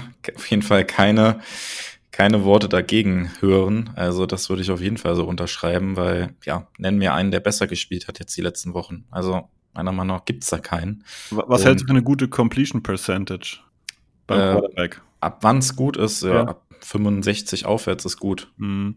Jordan Love, ähm, die letzten Wochen Minnesota 72, Chicago 84, Dallas 76 und Tampa waren 74, ein kleines Loch gegen Carolina mit 60. Das sind in Sachen Completion Percentage absurde Zahlen. Ne? Und ähm, wir reden hier über eine exzellente Leistung, während er nur 21 Pässe geworfen hat. Dak Prescott hat 60 Passversuche. Ne? Und trotzdem redet jeder über Jordan Love. Das heißt auch, dass diese Würfe eine Qualität haben müssen. Wenn jemand so wenig wirft und der andere wirft so viel, dann ist in der Regel so, dass es das Gesprächsmomentum auf den anderen rutscht, ne? Weil unter 41 Würfen sind garantiert ein paar ganz gute dabei. Nee, nee, nee, nee, nee. Diese 16 haben ausgereicht, dass hier jemand eine absolut astreine Performance hingelegt hat und äh, ja, dominant war, so dämlich das auch klingt. Ja, und äh, wenn man die beiden Quarterbacks mal gegenüberstellt, der eine Quarterback war nach der Regular Season ähm, oder ist es immer noch vielleicht ein MVP-Kandidat. Der andere Quarterback hat äh, spielt sein erstes Jahr als Starter, hat sein erstes Playoff-Spiel gespielt. Ähm, passt irgendwie nie so ganz zusammen, wenn man das jetzt nüchtern betrachten würde. Aber der deutlich bessere Quarterback in dem Spiel war Jordan Love. Und wir haben das Play schon ein paar Mal angesprochen. Da hatte ich ja auch, da hatten wir ja auch kurz geschrieben dann nach dem Touchdown auf den Tavian Wicks. Das war für mich sowas von extra klasse, wie er das gemacht hat. Ähm, also es war Dritter und Sieben in der Red Zone. Ähm, absolut entscheidende Situation, auch ein Play, was dann quasi, ja, entweder du musst da das Field Goal nehmen oder du kriegst ein neues First Down oder halt den Touchdown. Also ein Spielzug, der vier Punkte Unterschied machen kann in einem Playoff-Spiel, wo diese vier Punkte auf jeden Fall entscheiden können. Ähm, er steht an der Line, die Play-Clock läuft quasi auf null Sekunden runter. Äh, kurz vorher sieht er, was die, was die Cowboys machen, checkt aus dem Play raus, ändert den Spielzug, ähm, weiß, dass er einen ähm, ja, Blitzer von der Cowboys Defense bekommt, der vielleicht zu ihm relativ unbedrängt durchkommt. Und er ist da halt in der Lage, das Play auch so zu verlängern, im Rückwärtslaufen, dass er halt trotzdem im Rückwärtslaufen vom Backfoot halt trotzdem Don Taywin Wicks noch findet oder Wicks halt auch die Zeit gibt, Gilmore halt zu schlagen. Und ähm, das können halt nicht viele Quarterbacks in diesem Rückwärtslaufen sich quasi noch diese ja, eine bis halbe Sekunde, ja, wahrscheinlich ist es nur eine halbe Sekunde extra Zeit zu erkaufen, weil man sieht es halt auch in der Wiederholung. Der Verteidiger ist halt in seinem Gesicht drin und da gibt es nicht viel Spiel, aber man kann das in dem Fall nicht viel besser spielen. Also das ist, besser geht's nicht. Das hat mich extrem beeindruckt, dieses, dieses Play und auch ein anderer Wurf, der mich extrem beeindruckt hat, war ähm, ja spät im Spiel dann. Es war Fourth Down gewesen, ähm, der Touchdown auf äh, Romeo Dubs. Also da wirft er so einen Sidearm, da, keine Ahnung, zwei Defender der Cowboys waren da sehr nah dran gewesen, aber der war so krass, ja, ein Laser quasi, gerade Sidearm, Dubs genau dahin auf die Nummer, der fällt quasi rückwärts in die Endzone. Ähm, also das waren so einfach zwei Plays, die mir extrem in Erinnerung geblieben sind und äh, ja, es ist fast beängstigend, wie gut John Love mittlerweile spielt. Also wie gesagt, man kann das auch nicht oft genug sagen. Erstes Playoff-Spiel auswärts bei den Cowboys. Ähm, ja, 90.000 Zuschauer, wovon 80.000 gegen dich sind, da laut sind und der sieht einfach aus, als hätte er das schon zehn Jahre gemacht. Und das, obwohl man dann zur Halbzeit schon ganz laut Go Pack Go gehört hat. das muss man auch mal erwähnen an dieser Stelle. Ne? Also die, die Performance der vorhandenen Cheeseheads war auf jeden Fall nicht schlecht. Aber zurück zu Jordan Love. Ja, ähm, ja, jetzt kommen wir in dieses äh, Stats-Geballer hier rein. Kennst du seinen EPA-Wert, also Expected Points Added für dieses Spiel? Äh, nee, für das Spiel nicht. Ich weiß, dass er seit Mitte der Saison irgendwie was bei 0,15 irgendwas hatte. Hm. Er hat ein EPA von plus 1,05 gehabt in diesem Spiel. Das sind die sechs meisten EPA seitdem es diese Next-Gen-Stats-Area gibt. Die sechstmeisten. Also das ist äh, dominanter geht es nicht. Und ich möchte noch mal ganz kurz auf diesen Completion Rates rumhacken. Ähm, die ersten neun Spiele bis zu der Niederlage gegen die Steelers hat Jordan Love nur dreimal die 60% an Completions überhaupt geknackt. Da waren Spiele dabei, 50% 53% 58% Gegen die Rams, gegen dieses, Entschuldigung, damals Reste-Team, was die aufgeboten haben mit Brad Ripien als Quarterback, hat er 76% Ansonsten war er oft, oft drunter. Ähm, ja, und seither war er nie wieder unter 60% Und der, der Tiefpunkt in Anführungszeichen war das gegen die Panthers mit 60. Ansonsten reden wir über 64% oder nördlich davon. Äh, Jordan Love hat ja auch ein paar Interception dieses Jahr. Wie viele hatte er denn in den letzten Sekunden? Zwei, vier, acht, neun Spielen? Ja, eine, das weiß ich, glaube ich. Ja, korrekt, ne? Alle anderen waren in diesem ersten Teil äh, der, der Saison drei Stück äh, gegen die Raiders und solche Sachen. Das ist komplett weg und ähm, ich möchte hier ganz, ganz viel Credit an Jordan Love geben, aber ich muss ja auch Matt LaFleur erwähnen und das ist auch echt eine Umstellung gewesen, seit er da, war das, war das direkt nach dem, ähm, äh, nach dem Spiel gegen die Steelers, wo sie gesagt haben, sie müssen sich jetzt mal hinsetzen und äh, quasi alles mal umdrehen. Also ich weiß mal, ob das das Spiel war, aber auch es gab immer so, so einen Punkt in der Saison, wo Lafleur quasi sich selbst auch kritisiert hat und mal so ernsthaft gesagt hat, sie müssen jetzt mal einen ordentlichen Plan hier auf den Tisch legen. Und seither, finde ich, ist die Offense in fast allen Bereichen wie aus einem Guss. O-Line, Tight Ends, Running Backs. Ne? Running Backs immer mit dieser Einschränkung. Es ist halt einfach eine Sache, wenn Aaron Jones nicht verfügbar ist und du hast nur AJ Dillon. Das ist ein limitierender Faktor. Das kann, glaube ich, kein Coach der Welt dann einfach ähm, kaschieren, sag ich mal. Ne? Du hast mit Dillon gewisse Limitierung, aber das ist sowas von gut, sowas von sauber zu sehen. Und du hast es ähm, vorhin schon so ein bisschen nebenbei erwähnt, aber die Packers hatten dieses Spiel gegen die Cowboys das erste Mal im Prinzip die volle Kapelle dabei. 48 Punkte. Grüße gehen raus nach San Francisco. Ja, genau. Und das, äh, das Zusammenspiel, was, das hätte ich jetzt auch nochmal angesprochen. Also, das, das sind auch wieder die Rädchen, die da ineinander greifen. Natürlich bringt Jordan Love von der individuellen Qualität jetzt mittlerweile sehr, sehr viel mit und äh, solche Plays vom, vom Backfoot, die wirft nicht jeder. Ähm, aber es ist natürlich auch, dass du ja dieses Play halt vorher irgendwie gecallt hast, auf das ähm, Jordan Love dann halt checken kann, den Spielzug ändern kann. Ähm, er designt ja kein Play an der Line of Scrimmage dann irgendwie neu oder sowas, sondern das ist ja meistens so, dass äh, ja, die Offense quasi zwei Spielzüge angesagt bekommt und wenn Jordan Love dann irgendwas nicht gefällt, dann kann er halt zum anderen Spielzug rauschecken und ähm, ja, man, man sieht das halt häufig. Ähm, man kann auch mal, also wer wer es nicht kennt, ähm, das ist halt immer dieses äh, Can, Can, Can, was sie dann rufen und wenn die Offense-Spieler sich dann alle so seitlich an den Helm packen, das ist quasi immer das Signal, dass quasi zu dem anderen äh, Spielzug gewechselt wird, der dann im Handel mit angesagt wurde und es also in dem Spiel ist es mir gar nicht aufgefallen, dass wenn sie mal, also dass wenn Jordan Love aus einem Play mal rausgecheckt hat, dass dann negatives Play daraus entstanden ist. Also Jordan Love sieht, was die Defense macht, hat das entsprechende, ähm, den entsprechenden Play-Call von Matt LaFleur äh, mitbekommen ins Huddle, ja, und kann dann halt darauf perfekt reagieren, weiß, was die Defense sieht.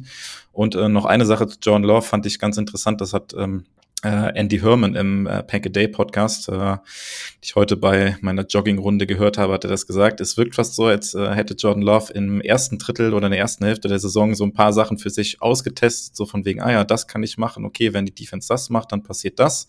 Und äh, diese Sachen hat er halt für sich dann irgendwie, okay, das funktioniert halt nicht, das funktioniert. Und äh, wie als wenn er das so ein bisschen ausgetestet hätte.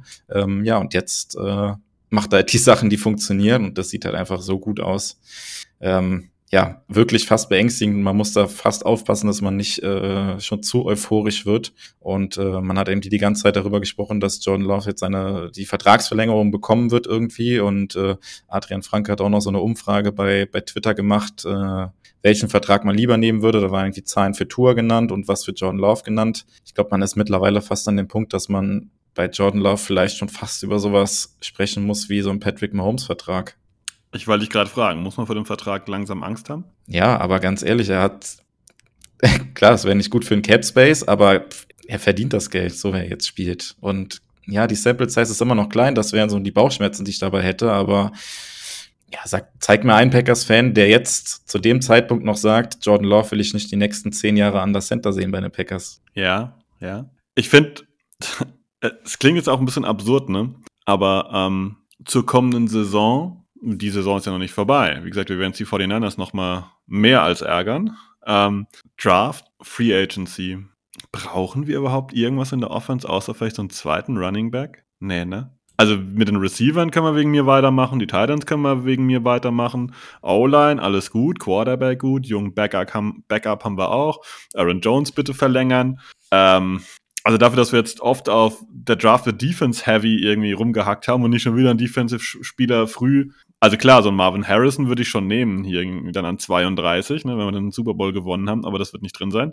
Ähm, aber eigentlich möchte man die Truppe behalten und sagen, was ihr dieses Jahr geleistet habt, ist schon stark und äh, nächstes Jahr hauen wir noch mehr auf die, auf die Trommel drauf. Ja, also dann ist ja immer die Frage, wenn man jetzt äh, darüber diskutiert, wen willst du denn da rausnehmen aus der Offense? Ne? Das, äh, ja, und keine Ahnung, das ist einfach schwierig, da jetzt jemanden zu nennen, weil jeder hat halt seine Qualitäten irgendwie, du hast es gesagt. Ja, höchstens halt ein bisschen mehr Tiefe auf der einen oder anderen Position. Das wäre vielleicht schön, wenn man irgendwie so einen Running Back noch finden würde, der so ein bisschen Aaron Jones-like mehr ist. Ich glaube, Wilson ist so ein, Emmanuel Wilson ist eher so ein Zwischending zwischen Jones und Dylan, würde ich mal sagen, so aktuell, wie er so aussieht. Aber so jemanden, ja, wie Aaron Jones, der, muss man sagen, auch ein Glücksgriff war. Ich glaube, damals fünf Runden oder sechs Runden Pick, bin mir nicht mehr ganz sicher. Fünf Runden Pick, korrekt. Ja.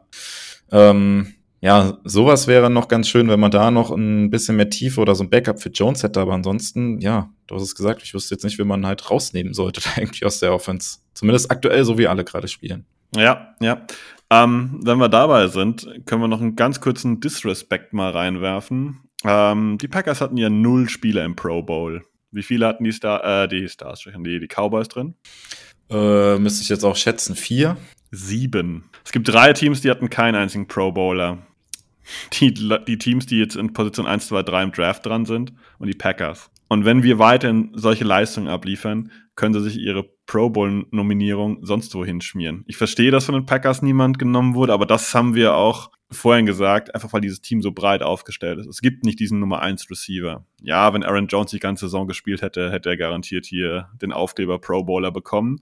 Ähm, und Jordan Love hätte es auch verdient gehabt, steht außer Frage, aber ansonsten in der Offense kann ich sehr gut damit leben, dass wir so unbequem sind, so vielfältig, so breit aufgestellt, dass eine Gegner-Defense, ja, eigentlich verzweifelt daran. Und das muss man deutlich sagen, die Cowboys sind an unserer Offense komplett verzweifelt. Ja, Wenn du den Packers noch vier, fünf Minuten mehr den Ball gibst, dann gehen wir Richtung 60 Punkte. Fertig aus. Ja, das, das Kollektiv ist einfach das, was, was Spaß macht und was sehr gut funktioniert. Ja, keine Ahnung.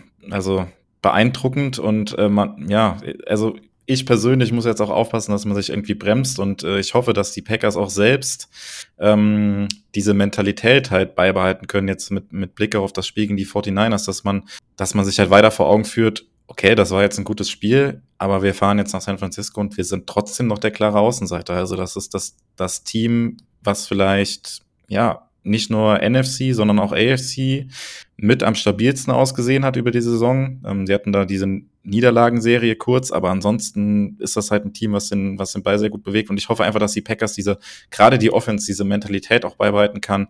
Wir sind der Underdog, wir haben nichts zu verlieren und äh, einfach so rausgehen und Spaß haben und spielen. Das hoffe ich, dass sie das halt beibehalten können. Ja, ja, kann ich nur unterstreichen, unterschreiben.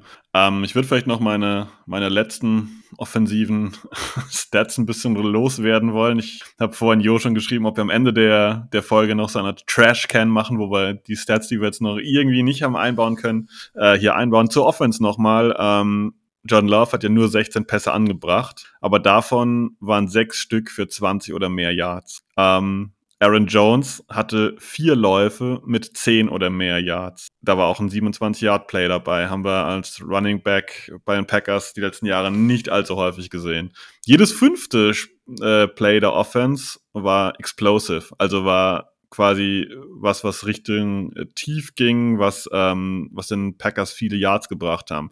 Romeo Dubs, weil er so viel gelobt wurde, habe ich vorhin völlig verpasst, aber ich muss es einfach raushauen, ihr kennt mich.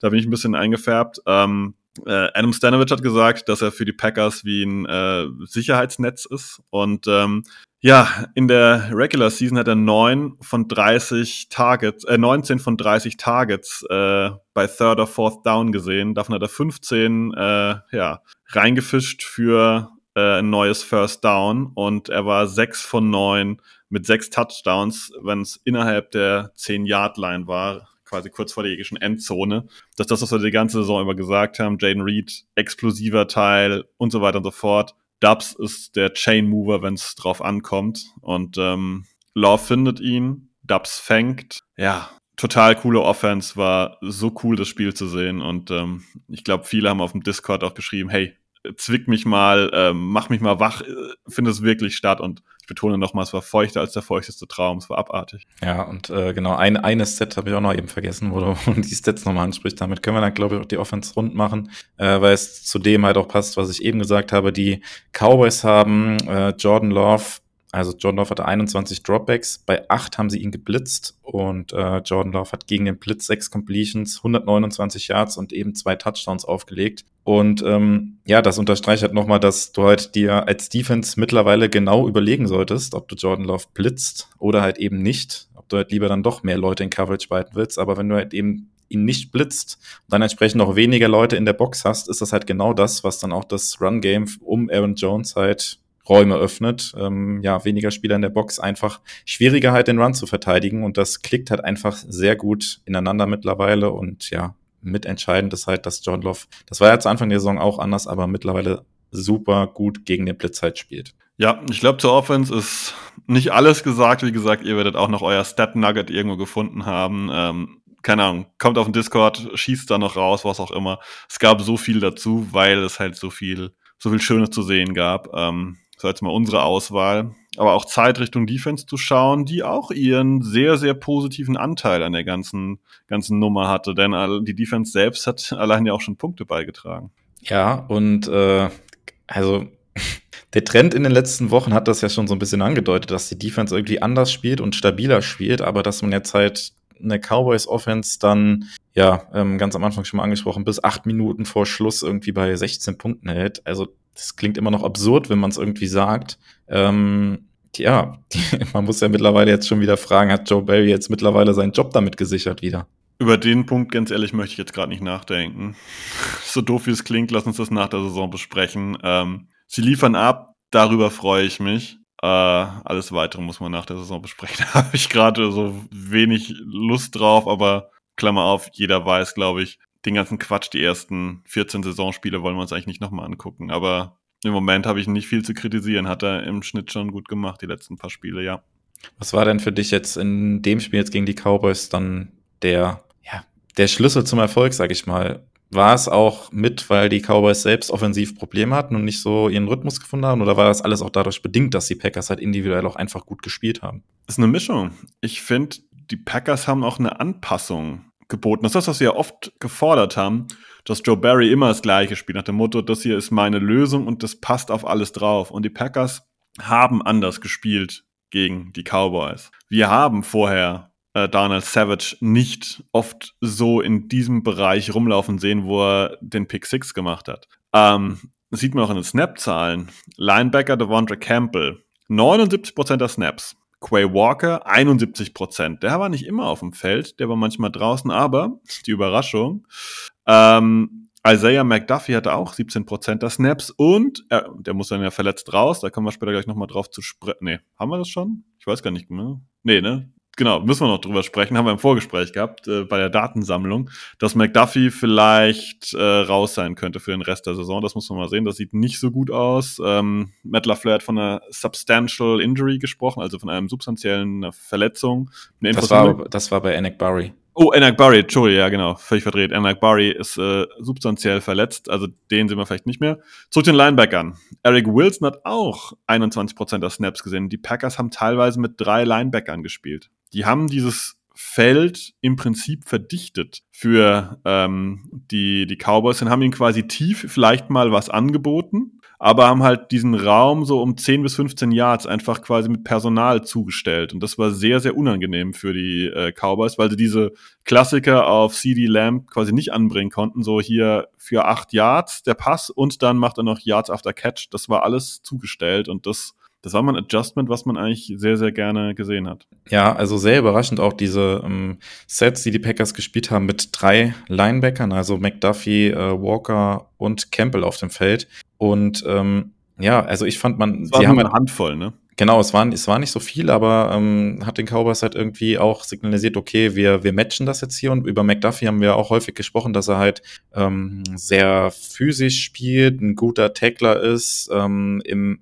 ja, im, im Run-Stop auf jeden Fall, beziehungsweise im Tackling dann eher seine, seine Stärken hat gegenüber dem Pass. Ähm, aber das haben die Packers halt hier ausgenutzt. Also auch wenn es nur sehr wenige Snaps waren, wo alle drei auf dem Feld waren, aber McDuffie dann auch teilweise da als fünfter Lineman irgendwie ähm, ja, gegenüber einem Tight gestanden hat an der Line, aber die Packers konnten so, ähm, natürlich auch durch den Spielverlauf bedingt, erstens das Run-Game ein bisschen ähm, einschränken der Cowboys, aber was die äh, Packers Defense halt auch gemacht hat, ähm, sie haben halt Outside auch gegen CD Lamb und da war es egal, ob das jetzt Jay Alexander oder ähm, Valentine war. Sie haben halt wirklich auch Pressman gegen CD Lamb gespielt oder gegen die Outside Receiver der, der Cowboys. Also die Packers haben es halt auch drauf ankommen lassen. Ja, okay, wir stellen halt die Box vielleicht ein bisschen voller und ähm, ja, wir riskieren jetzt hier das 1-1 Matchup gegen CD Lamb und keine Ahnung, ja, die Packers haben im Endeffekt recht behalten, weil CD Lamb kam am Anfang gar nicht ins Spiel gab ja auch die Szenen, wo irgendwie McCarthy irgendwie da auf Lamp nochmal irgendwie eingeredet hat oder sowas, ob es da Kommunikationsprobleme gab oder was weiß ich, aber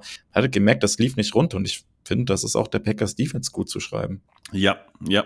Ähm, es ist einfach, also es ist so viel auch in der Defense diese Woche rauszulesen. Rashan Gary hat super, super wenig gespielt. Also unser bester Pass-Rusher hat am Ende nur 41% der Snaps gesehen. Weniger als Kingsley Enagbari mit 42% und festhalten, Lucas Vaness 53% der Snaps. Ja, da ist ein bisschen Garbage-Time am Ende dabei, aber Gary war weniger auf dem Feld als sonst. Wahrscheinlich, weil einfach das Matchup diese Woche nicht so gepasst hat. Und das ist, das ist der positive Punkt. Ich glaube, Gary hat selbst damit am wenigsten Probleme zu sagen, okay, wir wollen ja als Team weiterkommen und wenn ich jetzt diese Woche mal 10 Snaps weniger spiele, aber wir als Team erfolgreich sind. Ich glaube, da sind die hoffentlich ja, Teamplayer genug. Und das war wirklich einfach mal, wir haben das gespielt, was den Cowboys offensiv nicht geschmeckt hat. Und so sehr wir die Offense gelobt haben zu Beginn, so deutlich muss man auch sagen, die ersten Punkte für die Dallas Cowboys sind kurz vor der Halbzeit erst gefallen. Ne, das muss man auch aber mal sagen. Die Packers waren 27-0 in Führung. Bis dann kurz vor der Halbzeit Jake Ferguson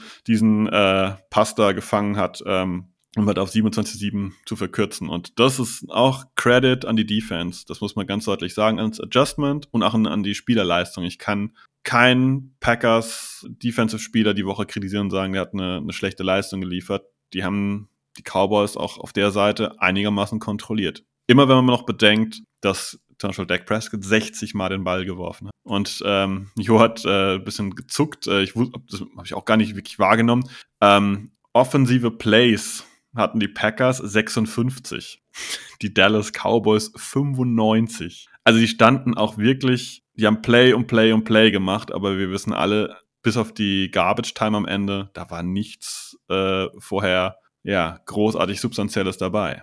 Ja, ich finde gerade in, in der Garbage Time, wo dann die, die Cowboys dann nochmal die zwei Touchdowns gemacht haben, das war so für mich so ähm, ja, das klingt jetzt blöd, aber so wie die Defense im Prinzip fast das die erste Saisonhälfte gespielt hat oder zwei Drittel der Saison gespielt hat, immer sehr viel Platz gelassen zu den Cornerbacks, Completion-Zeit zugelassen, äh, bloß nicht das Big Play kassieren. Im Endeffekt muss man die Packers vielleicht dafür auch ein bisschen kritisieren, dass sie ja den Garbage Time dann die zwei Touchdowns zugelassen haben. Das ist im Prinzip okay, aber es, in der Art und Weise, wie es passiert ist, ging halt einfach zu schnell. Cowboys konnten auch sehr viel out of bounds laufen. Das hat er am Ende dann sogar dafür gef dazu geführt, dass Matt LaFleur dann plötzlich doch nochmal die Starter rausgeschickt hat, wo das Spiel eigentlich entschieden war. Das ist vielleicht so der, der Kritikpunkt, aber ähm, sie haben halt das erst in, in Garbage Time gespielt und vorher wirklich Defense auch komplett anders gespielt, wie wir das zwei Drittel der Saison gesehen haben. Und ähm, das, äh, was ich auch ganz spannend finde, wenn man ähm, ja die, die ersten Steps der Defense gesehen hat, sie haben sehr viel mit zwei tiefen Safeties gespielt, aber schaut euch mal den Pick 6 von Daniel Savage an. Das sieht man auch in der ähm, Kurzzusammenfassung,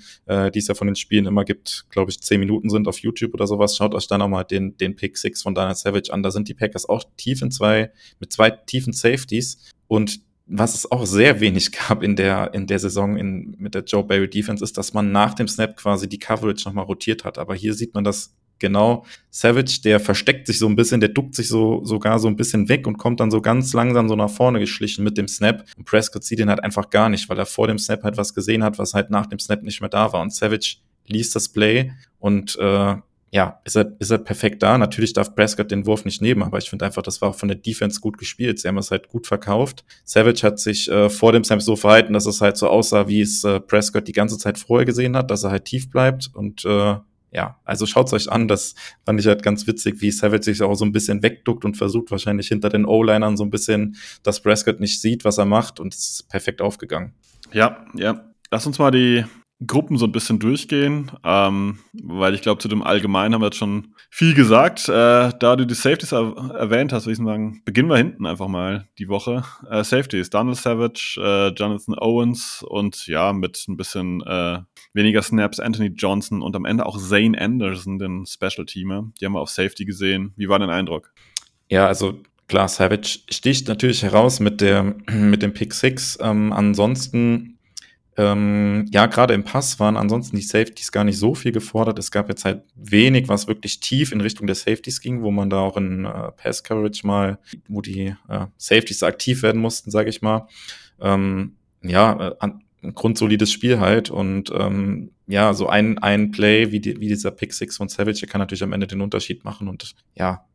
Wir, wir sind ja hier im Packers Podcast, aber warst du eigentlich enttäuscht, dass die Cowboys das ganze Spiel über dann nicht mehr Risiko eingegangen sind. Ich hatte schon erwartet, dass dann irgendwie die einfach mehr Post-Routes laufen und dann auch vielleicht mal Bombe nach Bombe nach Bombe versuchen. Aber sie, sie haben halt weiter klein-klein gespielt. Ne? Deswegen ist, glaube ich, dieser Eindruck schon richtig, dass die Safeties gar nicht so im Fokus waren, abseits diesem äh, wunderbaren Pick Six. Ähm, einfach weil die Cowboys haben es auch gescheut, dieses Risiko. Und das hat mich schon gewundert. Ja, ähm, ist aber vielleicht auch dadurch bedingt, dass halt ähm, auch die, jetzt greife ich ein bisschen vorweg, aber die D-Line halt auch einen guten Job gemacht hat und halt Prescott auch nicht genug Zeit hatte, dann halt immer so lange zu warten, bis sich da wirklich tiefe Routen entwickeln. Ne? Das äh, spielt halt dann auch mit rein. Ähm, ja, ich würde sagen, wir gehen mal weiter noch zu den. Eine Frage habe ich noch. Ja? Donald Savage behalten. tja, es ist, ja, ist die Frage. Wenn man ihn behält, er wird wahrscheinlich nicht allzu teuer sein, hätte man zumindest ähm, ja, vielleicht eine Baustelle weniger. Man müsste sich vielleicht nur um einen Safety kümmern, statt um zwei. Wobei auch Jonathan Owens, keine Ahnung, der, der spielt die letzten Wochen gut einfach und ähm, ist auch ein physischer Spieler, ein guter Tackler, auch im Run-Game. Ähm, ich könnte mir tatsächlich jetzt aktuell auch vorstellen, mit Savage und Owens in die neue Saison zu gehen, auch wenn ich das jetzt, keine Ahnung, Mitte der Saison niemals gedacht hätte, dass ich das mal sagen würde. Also bei Savage ist mir schon aufgefallen, dass der dieses Jahr wieder deutlich besser spielt. Ne? Ich habe jetzt seine PFF-Grades jetzt nicht vorliegen, die sind auch nicht immer der Wahrheit letzter Schluss, aber ähm, scheinbar du scrollst schon am Monitor, ich glaube, du guckst nach, wie sie sind. Ähm, deswegen rede ich jetzt einfach mal weiter. Ich kann mir schon vorstellen, dass man mit ihm auf jeden Fall eine solide Nummer hat und ähm, ich gebe dir recht, Owens und Savage behalten und ein Safety draften. Das wäre vielleicht gar nicht so eine Kombination, mit der ich unglücklich wäre, weil funktionieren tut's und ähm, ja, da vielleicht jemand sich Junges noch dann mit reinsteckt, das wäre eine, eine, Sache, die mir ganz gut gefällt. Die Tiefe, hm, sicherlich Zane Anderson hat man am Ende gesehen, dass er halt wirklich nur Special-Teamer ist. Ne? Also der eine Touchdown da, der war schon nicht allzu doll verteidigt, aber ähm, ja, Garbage Time auch. Ne? Wie gesagt, da waren die Packers schon mit 48 zu irgendwas vorne. Ja, aber äh, gerade schnell nachgeguckt. Ich glaube, deine Frage ähm, hinsichtlich behalten oder nicht ist nicht ganz unberechtigt. Ähm, ja, es ist jetzt seine fünfte Saison bei den Packers und zumindest nach PFF-Grades äh, seine beste ähm, mit 76,8 als Grade. Die Saison davor übrigens 2022 47,5. Also ja, es gibt durchaus Argumente, ihn zu behalten, ja. Ja, ich glaube aber, das haben wir auch in der Offseason besprochen. Das liegt auch daran, dass er aus meiner Sicht die letzten zwei Jahre auch anders eingesetzt wurde. Ne, jetzt wird er wieder in seiner Stärke eingesetzt. Die Stärke von Donald Savage ist nämlich nicht das tiefe Feld hinten zu verteidigen. Die Stärke von Donald Savage ist all over the place mal zu sein. Ne? Also mal zu blitzen, ähm, mal irgendwie im Bereich der Linebacker aufzutauchen und so weiter und so fort. Das ist das, wo du ihn gut bekommst. Rein als Deep Coverage Safety ist Donald Savage unterer Durchschnitt der NFL, würde ich mal sagen. Und da hat er jetzt einfach wieder die Möglichkeit gehabt, mehr Plays zu bekommen und sein Tackling, finde ich, ist auch deutlich verbessert. Das war letzte Jahre ja oft in der Kritik. Aber ich glaube, du wolltest weiter zu den Cornerbacks. Genau, ich wollte weiter zu den Cornerbacks. Ähm, wobei ich jetzt noch kurz nachreichen würde, ist äh, Safety Nummer 15 unter allen Safeties, was PFF-Grades angeht. Also nehme ich. Solides Mittelfeld, ja. Ja, äh, solides Mittelfeld ist gut. 32 Teams, 64 Safeties, Nummer 15. Ist schon eher oberes Drittel, ja. Nehme ich, darf trotzdem günstig bleiben. Also Daniel, wenn du hörst, äh, nicht zu viel verlangen wäre in Ordnung für uns. Ja, weiter zu den Cornerbacks. Ähm, da haben wir Jay Alexander und Carrington Valentine als Starter bekommen und ich glaube, es gab wenig Spiele, wo ich im Vorfeld äh, so auf die äh, Inactives geschielt habe wie vor dem Spiel. Da um äh, 9 Uhr deutscher Zeit quasi Twitter laufend aktualisiert und zu dem Zeitpunkt noch nicht gecheckt, dass das Spiel irgendwie 10 Minuten später angepfiffen wird und die Inactives äh, dementsprechend auch 10 Minuten später bekannt gegeben werden und war dann sehr froh, als ich den Namen Jay Alexander gesehen habe. Ähm, hatte mir schon gedacht, dass er eine, dass er eine große Rolle haben könnte in dem Spiel, ähm, um es halt CD Lamb zu covern, wobei es in dem Spiel ja doch häufig ähm, gar nicht so war, dass Jay Alexander gegen CD Lamb gestanden hat, sondern dass es auch Valentine war, der gegen äh, Lamb gestanden hat. Aber ja, ich glaube, über Jay Alexander die Leistung war gut gewesen und klar, die Interception sticht natürlich hervor. Ähm, ich weiß nicht, wie du es gesehen hast als man es in der Wiederholung gesehen hat, man hätte da schon eine Flagge werfen können auch. Ne? Es war schon sehr physisch. Ja, ja, das sehe ich jetzt nicht ganz so dramatisch natürlich äh, in meinem äh, grün-gelb-weißen Trikot, was ich gerade hier an, äh, anhabe. Aber ja, ähm, grundsätzlich muss ich sagen, Jay Alexander hat seine Form wiedergefunden. Ne? Also wir wissen alle noch dieses Spiel gegen die Vikings, das war grausam. Äh, danach war er verletzt und diese ganze Story, die wir äh, dann hatten, dass er mehrere Wochen immer Limited trainiert hat, aber quasi nie für den Kader nominiert wurde. Dann die ganze Nummer in Carolina, wo er da äh, ja sich selbst zum Kapitän ernannt hat, nenne ich es mal, und Entscheidungen getroffen hat. Und die letzten Wochen war das jetzt wieder den Jair Alexander, den wir eigentlich kennen. Und ich hätte ihm sogar den Pick Six gegönnt, weil ob er wirklich down war, da war ich mir übrigens nicht so ganz sicher. Am Ende war es mir ziemlich egal, weil es kam aufs Gleiche raus. Die Packers haben auch andersrum einen Touchdown gemacht. Ähm, sehr, sehr gute Leistung. Und ich war wie du auch überrascht, dass äh, Alexander gar nicht so oft gegen CD Lamb gespielt hat. Aber da vielleicht auch nochmal, äh, ja, Hut ab. Carrington Valentine ist nicht ein perfekter Safety, ja, aber. Cornerback. Ja, oh, Cornerback, ja. Ähm, aber er kann seinen Mann stehen. Ne? Also er ist jetzt keine berühmte Liability, wo man Angst haben muss, sondern er hat seine guten Plays, hat seine mittelmäßigen Plays, vielleicht auch mal ein schlechtes Play, aber mit ihm kann man auf jeden Fall arbeiten auf Cornerback und das ist eine sehr, sehr schöne Perspektive für die nächste Zeit. Ähm, in der Offseason werden wir gar nicht drüber sprechen, was das vielleicht für Eric Stokes bedeutet. Ja, will ich jetzt gar nicht weiter, weiter ausführen. Das ist, glaube ich, eine spannende Sache für die Offseason auch noch. Ich würde mal weitergehen äh, zu den Linebackern, auch mit Blick auf die Zeit. Wir sind schon relativ weit fortgeschritten, aber nochmal auf die Linebacker zu sprechen kommen und da gerne nochmal den Bogen spannen, auch nochmal zu ähm, ja, zu dem ersten äh, Touchdown der Cowboys, der dann quasi mit ähm, auslaufender Uhr in der ersten Halbzeit gekommen ist. Packers hätten das durchaus verhindern können mit der ähm, Interception von Devontae Campbell. Ähm, wie ging es dir in dem Moment? Ich habe in dem Moment habe ich echt so gedacht, als dann der Touchdown gefallen ist, oh, ob uns das nicht nochmal auf die Füße fällt, dass Campbell da halt die dritte Interception wäre es ja dann zu dem Zeitpunkt gewesen, äh, nicht gefangen hat. Da habe ich schon gesagt, oh, ob uns das nicht nochmal böse auf die Füße fällt. Klar, man hat irgendwie mit 20 Punkten geführt. Jeder hätte das unterschrieben vor dem Spiel, aber da hat man den Cowboys schon so einen Hoffnungsfunken noch gegeben, irgendwie so kurz vor der Halbzeit, oder? Ich verstehe deinen Punkt, aber ich habe einfach in der ersten Halbzeit nicht gesehen, dass die Cowboys die Packers Offense stoppen können. Punkt. Das, das das hat mich einfach, es war mir egal. Natürlich haben die gepunktet und mir ist auch klar, wenn du es so auf den Ball hast, dann punktest du auch irgendwann. Aber mir war klar, dass die Packers zumindest so weit kommen, dass zumindest Kollege Carlson regelmäßig zu viel Goals kommt. Ob er die trifft, das ist immer ein ganz anderes Thema. Da hatten wir auch äh, unseren Struggle mit die letzten Wochen. Ähm, aber ich habe mir da weniger Sorgen gemacht. Ich habe das auch gesehen, okay, jetzt punkten sie kurz vor der Halbzeit, dann nochmal kurz nach der Halbzeit, aber ey, die Packers wären immer noch deutlich vorne gewesen und ähm, es lief ja alles es lief ja alles. Hab, ich bin nur mit einem positiven Vibe in die Halbzeit da gegangen und ähm, jo, dass die sieben Punkte machen. Auch dass jetzt am Ende, was haben sie, 32 Punkte auf dem Board stehen. Sorry, lächerlich. Also verdient davon haben sie die Hälfte. Ne? Also muss man ganz ehrlich sagen. Verdient haben sie die Hälfte. Eigentlich haben wir die mit 48 zu 16 gefühlt. Sorry, paniert. Aber ähm, ja. Ja, kann man ruhig so sagen. Ähm, ja, und Matt LaFleur war ja auch im ziemlich sauer gewesen und da auch bei den Refs nochmal seinen Unmut geäußert, denn äh, hat man die, ähm, ja, im Game Pass wird später auch nochmal aufgelöst, da haben die Refs tatsächlich auch einen Fallstart wahrscheinlich von der Offensive Line verpasst bei diesem Ferguson Touchdown, äh, der dann mit Halbzeitpfiff gekommen ist, wären halt nochmal fünf Yards gewesen. Ähm, bin mir jetzt gerade gar nicht, bei Fallstart ist ja kein Runoff von der Clock, weil die Uhr ja eh gestanden hat, aber dann hätten die Cowboys wahrscheinlich aus sieben Yards, die es dann glaube ich gewesen wären, oder sechs Yards wahrscheinlich eher das Field genommen, aber okay, sind ein bisschen abgebogen, weil ich eigentlich bei den Linebackern war. Hast du ansonsten noch einen Take zu den Linebackern zu Walker, Campbell und äh, McDuffie? Nicht wirklich. An der Stelle ich einfach nur mal Jake Ferguson gerade erwähnt hatten, äh, einwerfen. Der Kollege ist ja aus Wisconsin, hat bei den Wisconsin Badgers im College Football gespielt. Also es war im Prinzip ein Packers Weekend und äh, ja, ich glaube, deswegen hat man ihm ein paar Touchdowns in Anführungszeichen gegönnt. Sag ich jetzt mal leicht sarkastisch. Ja, bei den Linebackern muss man, ähm, also Verletzungen haben wir eben schon mal kurz angesprochen. Quay Walker war später auch im Spiel äh, mit einer Verletzung draußen erstmal, kam dann aber wieder rein. Wer aber auf jeden Fall verletzt war, war Isaiah McDuffie. Ähm, das heißt, bei Walker und McDuffie muss man mal schauen, wie das jetzt mit dem Injury Report aussieht.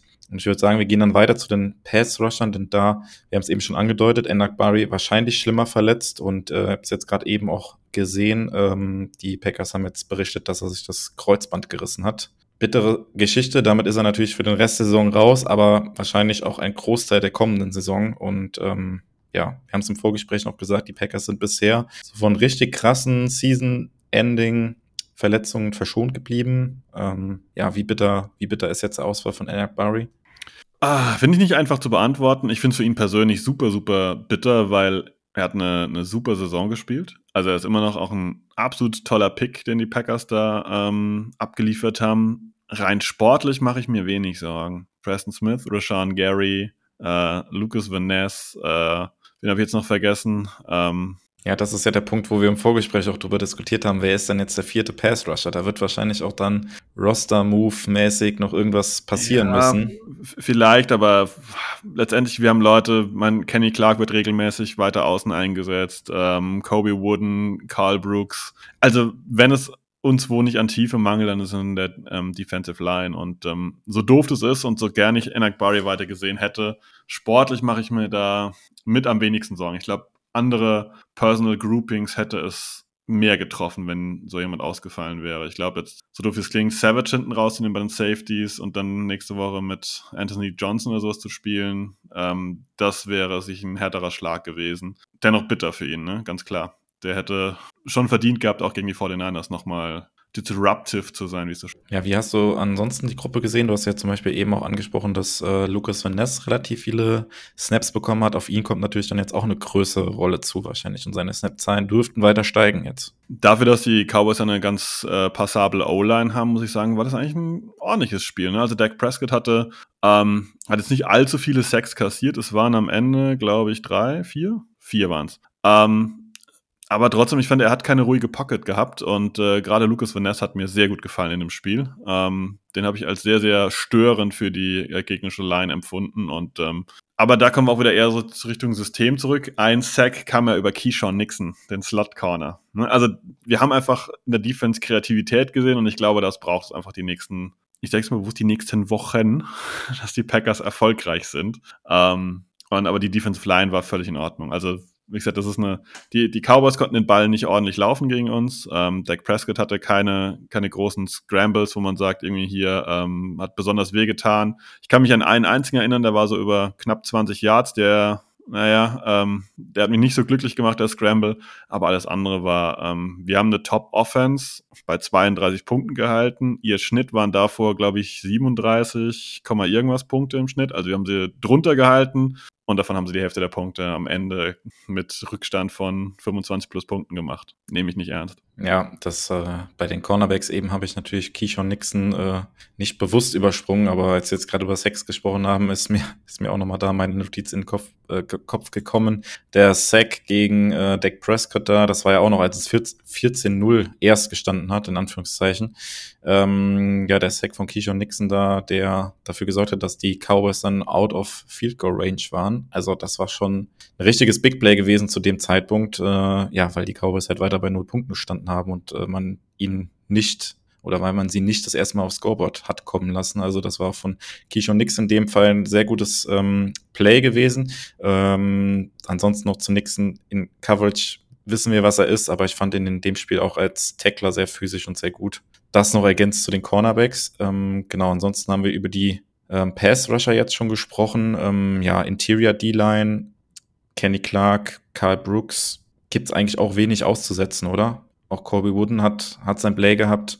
Wie, wie, wie jede Woche. Die sind versatil, mal ist der eine ein bisschen ähm, sage mal, dominanter oder hat ein bisschen bessere Stats abzuliefern an der andere, aber insgesamt ist es auch wie in der Offense unangenehm für die gegnerische Defense, weil du nie genau weißt, wer kommt. Du musst immer ein bisschen drauf anpassen und wie gesagt, ich habe nichts von der Verletzung für Rashan Gary mitbekommen und seine Snap-Zahlen waren etwas geringer. Ich, das kann nächste Woche wieder komplett anders aussehen und das ist echt unangenehm für eine gegnerische Mannschaft. Und wer das nochmal ja. einfach mal sehen will, ich kann Ihnen nur empfehlen, schaut euch die Snap-Zahlen an und schaut es euch mal bei der ähm, Cowboys Offense an. Das sind am Ende 13, 14 Spieler, die da konstant auf dem Feld stehen, alle anderen sind quasi irrelevant. Und bei den Packers sieht das völlig anders aus. Und das ist, glaube ich, auf beiden Seiten des Balles, kann man sagen, Alleinstellungsmerkmal? Ich würde fast schon sagen, ja. Ich kenne keine andere Offense oder Defense, die das so breit spielt.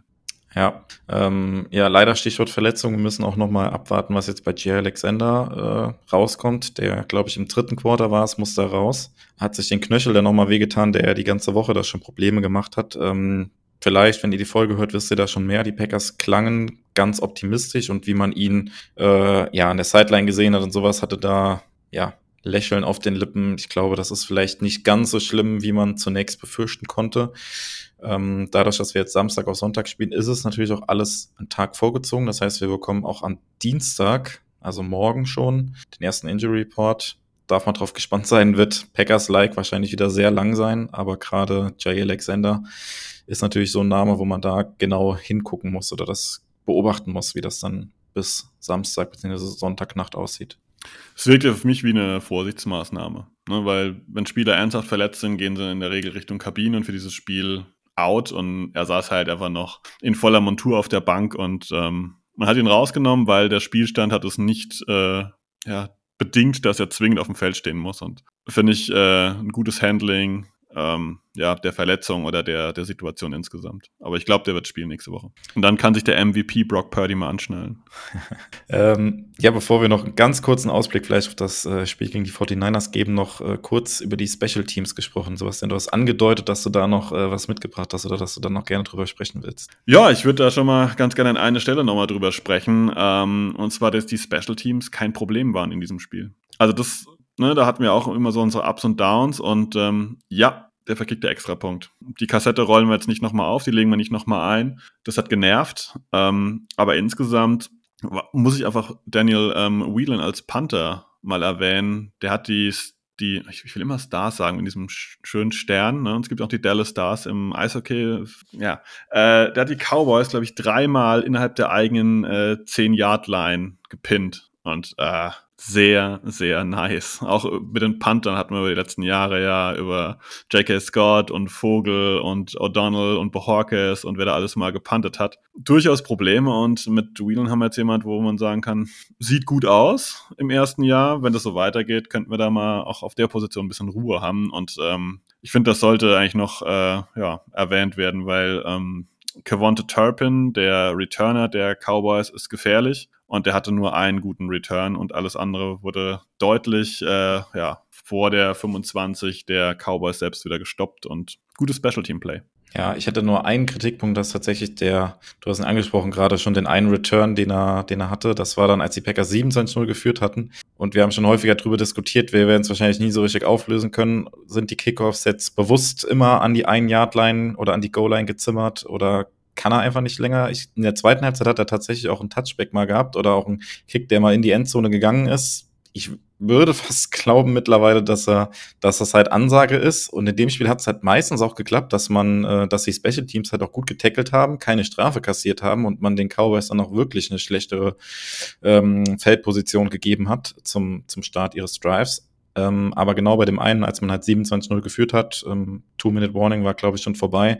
Da hat man halt dann den Return zugelassen, der dann für, ja, der dann, glaube ich, an die 45-Yard-Line der ähm, Cowboys direkt ging. Und ähm, ja, war dann mehr oder weniger wegbereiter gewesen, dass die Cowboys dann mit auslaufender Uhr noch den Touchdown machen konnten. Unter anderem dieser gute Return. Das wäre der einzigste Kritikpunkt, wo ich sage, okay, gerade in der Situation, nimm den Touchback, lass da jetzt vor der Halbzeit keinen ähm, ja, keinen explosiven Return zu. Genau in dem Moment hat man einen zugelassen, aber okay, das ist jetzt dann auch Meckern auf hohem Niveau. Ansonsten gibt es bei den Special Teams in dem Spiel wirklich nicht viel auszusetzen, wie du es gesagt hast. Das Einzige, was ich anmerken würde, ich glaube es genau andersrum. Ich glaube, der kann nicht weiter. Also, weil das ist, das ist völlig absurd, dass, dass der Ball immer da runterkommt. Also, ne, also, ja. Irgendwie komisch, weil ich habe das Gefühl, bei Field Goals hat er schon einen guten Fuß. Also da, da ist jetzt die Länge nicht so das Problem, aber da irgendwie schon. Na gut, aber mal ein Deckel drauf. Special Team war auf jeden Fall in Ordnung. Ne?